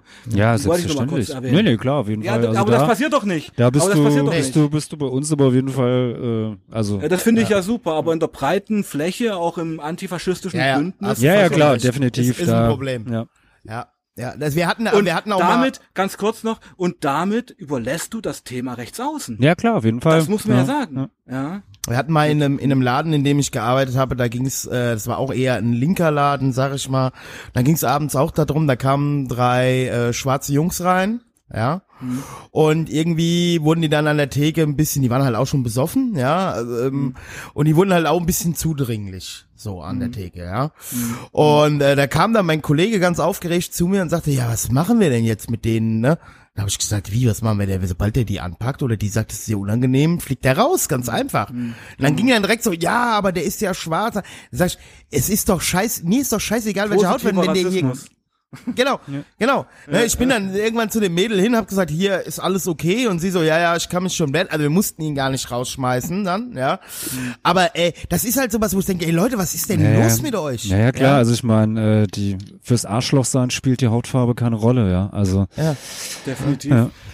Und was viele Ja. auch nicht begreifen, ist, dass sie in dem Moment natürlich auch den Menschen entmündigen. definitiv, genau. Also wenn So du mit dem aus. Kuscheltier am Bahnhof stehst oder wenn du halt jetzt jeden Migranten oder Geflüchteten hier alles abnimmst, ähm, wird das nicht förderlich sein. Das ist auch nicht pädagogisch. Richtig. Richtig. Ja. Und Ah, es, ja. es, es, es ist halt, es ist halt immer wieder, ähm, ich bin da auch immer wieder fassungslos. Äh, es ist halt auch immer, das sage ich immer den Leuten, also ich habe jeden Tag mit mindestens 20 Menschen durch meinen Job zu tun, ja, also verschiedenster Couleur. Da kommt ja immer, ja, aber da darf man ja nichts sagen. Ich sag, doch, natürlich darfst du was sagen. Du musst aber nur lernen, das zu sagen, ohne direkt hinterher zu sagen, verpiss dich wieder hin, wo du hergekommen bist. Das ist, ne, Ja, Also- aber du, es ist, äh, aber machen wir uns nichts vor, ja. Also, ähm, also 2015 war es schon Tenor, das Ganze jetzt nicht so kritisch zu beleuchten. Also Leute, die sagten, also ohne Identitätsprüfung die Leute reinlassen, woher will ich wissen, ob der in Syrien irgendwelchen Leuten den Kopf abgeschnitten hat? Ja, Ja, genau. Oder, ähm, also mein, pass auf, mein erstes Jahr in der Flüchtlingssozialarbeit bestand darin, von Tunesiern und Marokkanern die Strafbefehle abzuarbeiten. Das war, ich, ich, ich saß hier zu Hause, ich hatte eine Identitätskrise, ich sagte, Sebastian, bist du Rassist? Dass du das nicht als Asyl verstehst? Weißt du, was ich meine? Also Ja, ich, hatte ja, ja. richtig, ich hatte richtige innere Konflikte, als ich dann sagte, nee, Buddy, und dann habe ich mich damit beschäftigt, ja. Und also man muss ja auch verstehen, was in Nordafrika passiert, auch gerade Jasminrevolution, gerade dieser Youth Bulge, dieser Jugendüberschuss, Mhm. das, dieser Generalamnestie, das haben ja alles Gründe, warum das so Mhm. ist, wie es ist. Es ist eben alles nicht so einfach, ja. Gut, ähm, also du hast. Äh, ja, wir, wir haben jetzt hier, äh, wir, wir kommen jetzt hier in ein zweites Thema, das äh, vielleicht sollten wir wirklich noch mal einen zweiten Podcast machen. Das machen wir auf jeden Äh, Fall, wenn das dritte Buch draußen ist. Genau, das- das gerne. Oh ja. äh, halte ich, halte ich für eine gute Idee. Aber ähm, kurz davor, weil ähm, dein ähm, erstes Buch äh, Zone Mhm. C ist jetzt ja auch als Hörbuch ähm, erschienen, wenn ich es richtig gesehen habe, oder? Um einen kleinen Werbeblock ja. noch Ja. einzuschieben. Leider Gottes hat Audible noch nicht geschafft äh, zu streamen, aber ich habe es schon ein paar, Mhm. paar Wochen hochgeladen. Müsste, also es müsste sich um Tage nur noch Mhm. handeln. Wer liest Ja. es? Ich. Oh, das ist immer am authentischsten, ja. Ja. Und ich lese auch sehr gern vor. Also ich denke, ich Mhm. kann das auch. Mhm. Ähm, ja, also, also Hörbuch am Start. Äh, Mhm. Zone C heißt es. Wie heißt denn dein zweites Buch? Die Ufer unserer Träume. Das ist ein 400 Seiten Roman. Den habe ich vor zwei Jahren veröffentlicht. Ja. Ist auch ein Wahnsinnsbuch. Geht um Schule, geht um Gewalt gegen Kinder. Also ist eigentlich fast besser als Zone C. Ist ja da ein bisschen untergegangen. Ich glaube, ist ein bisschen dick geworden. Ich musste ja sogar noch 100 Seiten streichen. Ja, also du suchst dir, suchst dir nicht, suchst dir nicht die leichten Themen raus. Nein. Ja, also Nein. Also ich mag schon die Reibungsflächen Ja. des Lebens. Ja, ja. Auf jeden Fall. Kein Bullshit. Also ich habe schon Bock auf das, worum es geht. Und wie heißt deine aktuelle Band? Die heißt Anna Vogue. Da haben wir übrigens unser Album gerade veröffentlicht. Gibt's Ah. überall auch zu streamen. es ja, du, heißt, gut, dass ich das nochmal ja, erwähnt heißt Grind, Anna Vogue. Anna Vogue. Okay. Also Kann man bei Spotify Anna hören? Müsste jetzt oben sein. Auf Apple Music ist es auf jeden Fall schon. ja, Okay, dann ja, wird es dann bei Spotify auch bald sein. Oder ist es da schon? Ja. Ja, Weiß ich nicht, ich habe das vor drei Tagen hochgeladen. ja. Verlinken wir natürlich auch alles in den Shownotes. Also ihr Ja, sehr geil, Und- sehr geil. Und wenn euch, wenn ihr diesen Podcast hier regelmäßig hört oder heute zum ersten Mal hört und denkt, Mensch, diese zwei Arschgeigen, die möchte ich unterstützen, dann geht einfach auf www.patreon.com slash polytalks und schon ab einem Dollar könnt ihr uns im Monat unterstützen. Und Falk, was bekommt man dann? Äh, dann bekommt man jede Woche Reidis liebliche Stimme und meine in einem exklusiven Podcast für unsere Supporter zu hören.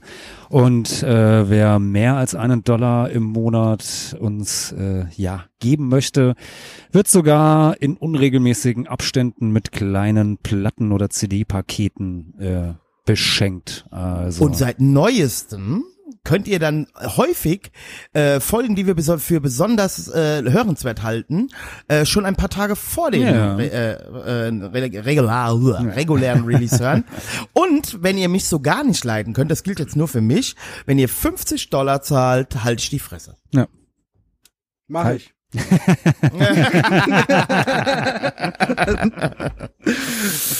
Ja.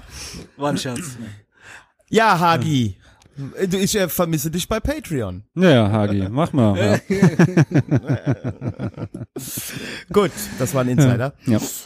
Ähm, ja, hast du noch irgendwas zu uns zu sagen, lieber Sebastian?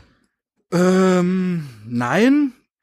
Aber nur, dass ich, ähm, also es war natürlich, so, es ist immer so, immer anders so ein Podcast über das Thema, ja. Also, weil ich auch sagen wollte, dass äh, wenn ich zum Beispiel eine gute Lesung mache oder einen guten Podcast, fängt, sage ich mal, mit meiner Geschichte um Christel an und hört dann beim Leben auf. Mhm. Ja, und das, das will ich eigentlich immer erreichen, das, weil wir unterhalten uns ja übers Leben. Ja, äh, mit seinen Brüchen, mit seinen Herausforderungen.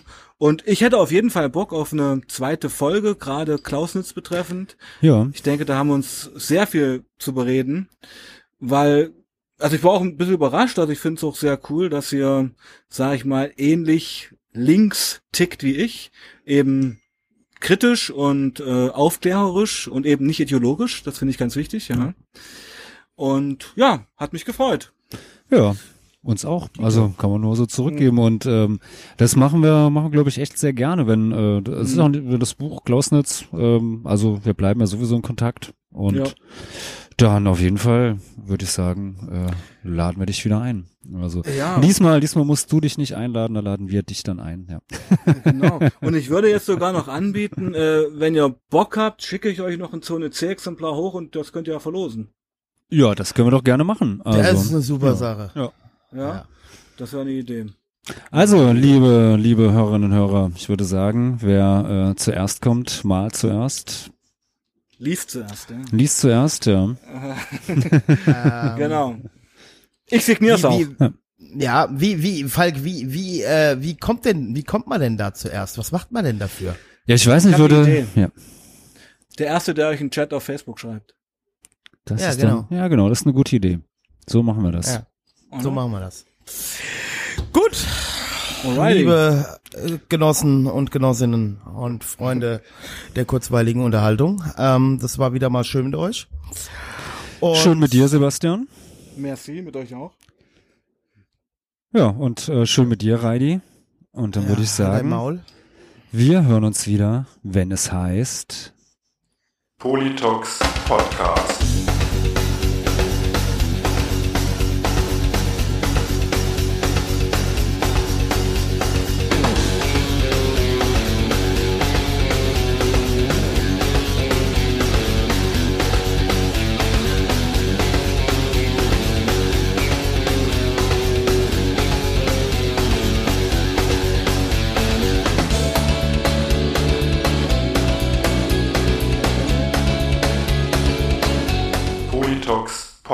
Politox Podcast.